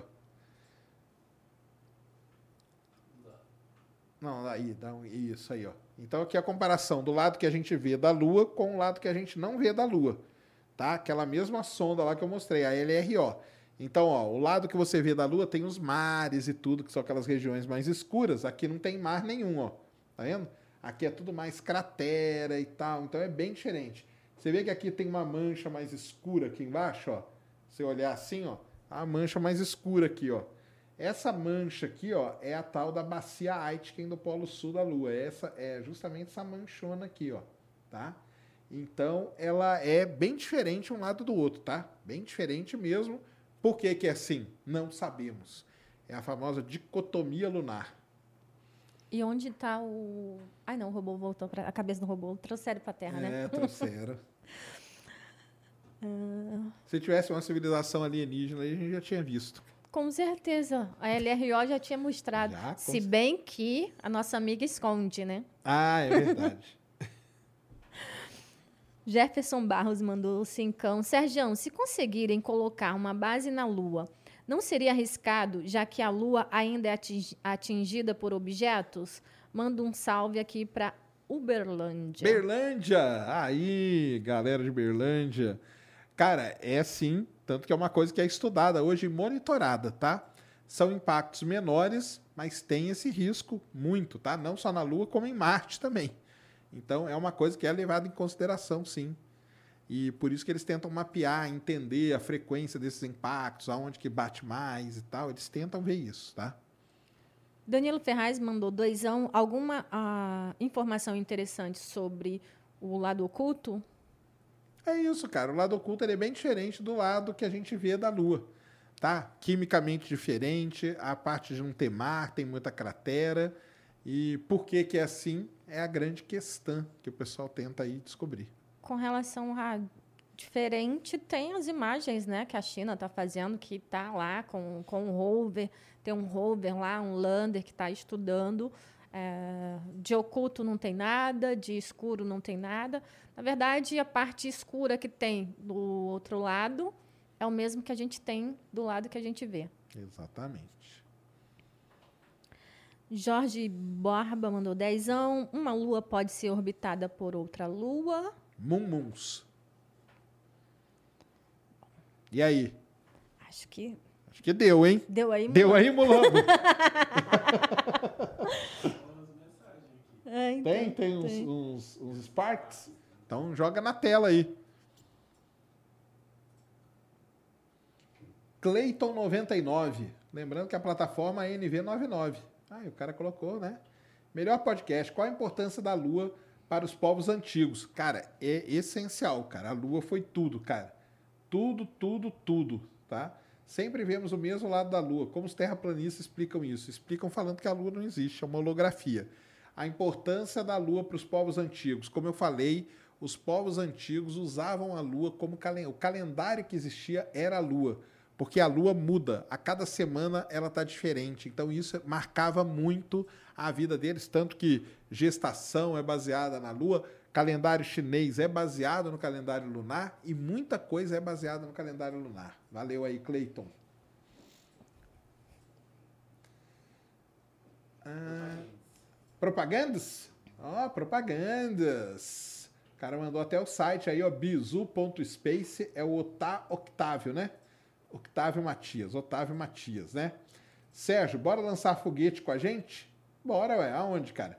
Abraço aqui da galerinha do ITA, na startup de foguetes que Marcos Pontes citou no Flow. Sigam nossas redes aí. Então vai lá, galera. Siga arroba bizu.space. Cara, quando for lançar, só chamar, cara. Só chamar. Pode transmitir? A gente faz aí uma live lançando foguete aí. Mas é Ligou. maneiro, hein? Ligou, partiu! BR e tudo. Valeu, Bizu Space. Tamo junto. Mas agora me veio uma dúvida. Esse volta? Ah, perguntar para eles. então, aí, Vão lá nas redes sociais nas deles redes sociais e, enche pergunta. Lá. É, Pergunta lá esse se volta. Esse volta, esse volta. Hashtag esse volta. Vai lá. Pedro Aguiar. Boa noite. Se a Lua tivesse outra cor, teria alguma mudança na Terra ou no espaço? Como assim outra cor, cara? Não entendi. Outra cor? Teria uma mudança. Na, na Terra, não, porque a não tem nada a ver com a cor, né? Agora, no espaço, se ela tivesse outra cor, a gente ia olhar para o céu e ia ver ela de outra cor, cara. Não entendi. Acho que é isso, né? Hum, Mas não teria muito problema, não, tá? Pronto? Tem pergunta dos membros do Ciência Opa! Sem Fim. Então vamos lá. A Marília, ela perguntou. Marília. É. Marília perguntou: o que tem no núcleo da Lua? Boa pergunta, Marília. Então, o núcleo da Lua tem ferro, níquel, tem os mesmos elementos, basicamente, que tem aqui no, no núcleo da Terra, tá? O único problema é que você não tem um núcleo externo, interno. Aqui na Terra você tem um núcleo externo que é mais liquefeito, né? Vamos dizer assim, que fica girando ali, causa todo o dínamo e tal. A Lua não, seria uma, uma bolinha mesmo de, de ferro, níquel. Os elementos são basicamente os mesmos, por quê? porque a formação ela veio da, da Terra naquela colisão e tal. E ela fez outra. Quais são as últimas novidades da exploração do lado oculto nas missões dos chineses? É isso aí, é o rover, né? O Yutu 2 junto com a, com a, com a missãozinha lá, né? Com, a, com o Lander. E, cara, a última coisa que tem são aquelas bolinhas, né? As bolinhas de vidro, né? Que ele descobriu que. Por que causa as bolinhas de vidro? Os impactos, né? E as E- fotinhas são E bonitinhas. aquela torre lá que eles descobriram. A, cabana, né? Cabana cabana. oculta. Cabana oculta, que nada mais era do que um pedaço de rocha lá, que estava muito longe e tal. E o pessoal já começou a viajar, né? Mas Então, mesmo aquela distância, dava para perceber que era uma rocha, mas Ah, o é. pessoal. O pessoal fica maluco, né? É. Eles querem arrumar alguma coisa. Valeu aí, Marília. Valeu aí os membros do Ciência, Sem, fim. Lembrando que você pode se tornar membro. Entra né, lá na plataforma nv99.com.br barra Ciência Sem Fim. Vira lá Pica das Galáxias. Ó, o sessentinha tá aqui, ó. Viu? O cara lá em Roraima comprou um setentinha. Mas você pode concorrer a um sessentinha. Ah, tem mais duas aí. A gente encerra. O Evandro Luiz mandou cincão. Valeu, Na Evandro. minha opinião, os buracos negros de massa intermediária estão no centro dos aglomerados globulares de estrelas. É isso aí. É isso é que os astrônomos pensam também, cara. Então você tá, você tá bem. Tá certíssimo. Tá certíssimo. Carlos Daniel mandou dezão. É, eu vi falar que se você explodir uma bomba nuclear, uma atrás da outra, você consegue atingir uma fração da velocidade da luz. Eu vi isso em um documentário. Manda salve para Goianésia, Goiás. Salve pra Goianésia. Cara, você viu no documentário, deve estar certo, então, né?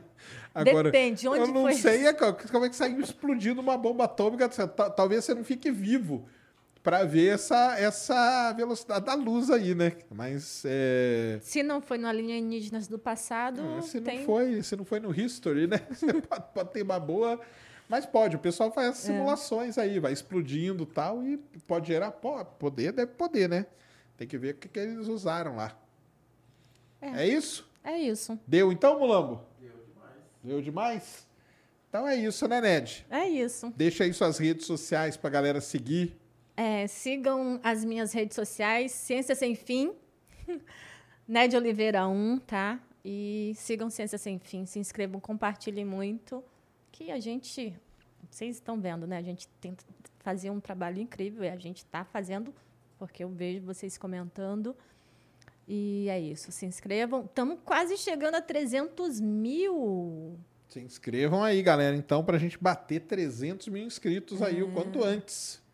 Na foto de hoje, comentem o que seria legal pro menos o Pedro Luz, pessoal. Não é que a gente não queira, não, é que a gente não está conseguindo trazer, ele está com a agenda lotada. O que, é que vocês gostariam que a gente fizesse no episódio de 300 mil? Quando a gente chegar a 300 mil inscritos, tá bom? Boa noite, beijos e obrigada a todos. Valeu, galera. Amanhã tá aí uma parte do AstroTubers, né? É o Isso. Rafael, né? Grande Rafael vai estar aí amanhã. Rafael. Rafael, legal, Vinícius também. Então amanhã mais astronomia, hein? Astronomia na veia essa semana aí para vocês. Beleza? Então é isso, né, Ned? É. Se inscrevam aí pra gente bater os 300k rapidão. Se inscrevam nas redes sociais aí. E é isso, né, Mulambo? Então tá bom. Galera, um grande abraço. Até amanhã. Nos vemos aqui. Fomos. Mary redeemed a $50,000 cash prize playing Chumba Casino this year. I was only playing for fun, so winning this was a dream come true. Chumba Casino is America's number one social casino experience. It's serious fun. With over 80 casino style games to choose from, you too could win life changing amounts of cash. Be like Mary. Log on to chumbacasino.com and give them a whirl. That's chumbacasino.com. No purchase necessary, void or prohibited by law. 18 plus. Terms and conditions apply. See website for details. The voice in the preceding commercial was not the actual voice of a winner. Mary redeemed a $50,000 cash prize playing Chumba Casino this year. I was only playing for fun, so winning this was a dream come true. Chumba Casino is America's number one social casino experience. It's serious fun. With over 80 casino style games to choose from, you too could win life changing amounts of cash. Be like Mary. Log on to chumbacasino.com and give them a whirl. That's chumbacasino.com. No purchase necessary, void or prohibited by law. 18 plus. Terms and conditions apply. See website for details. The voice in the preceding commercial was not the actual voice of a winner.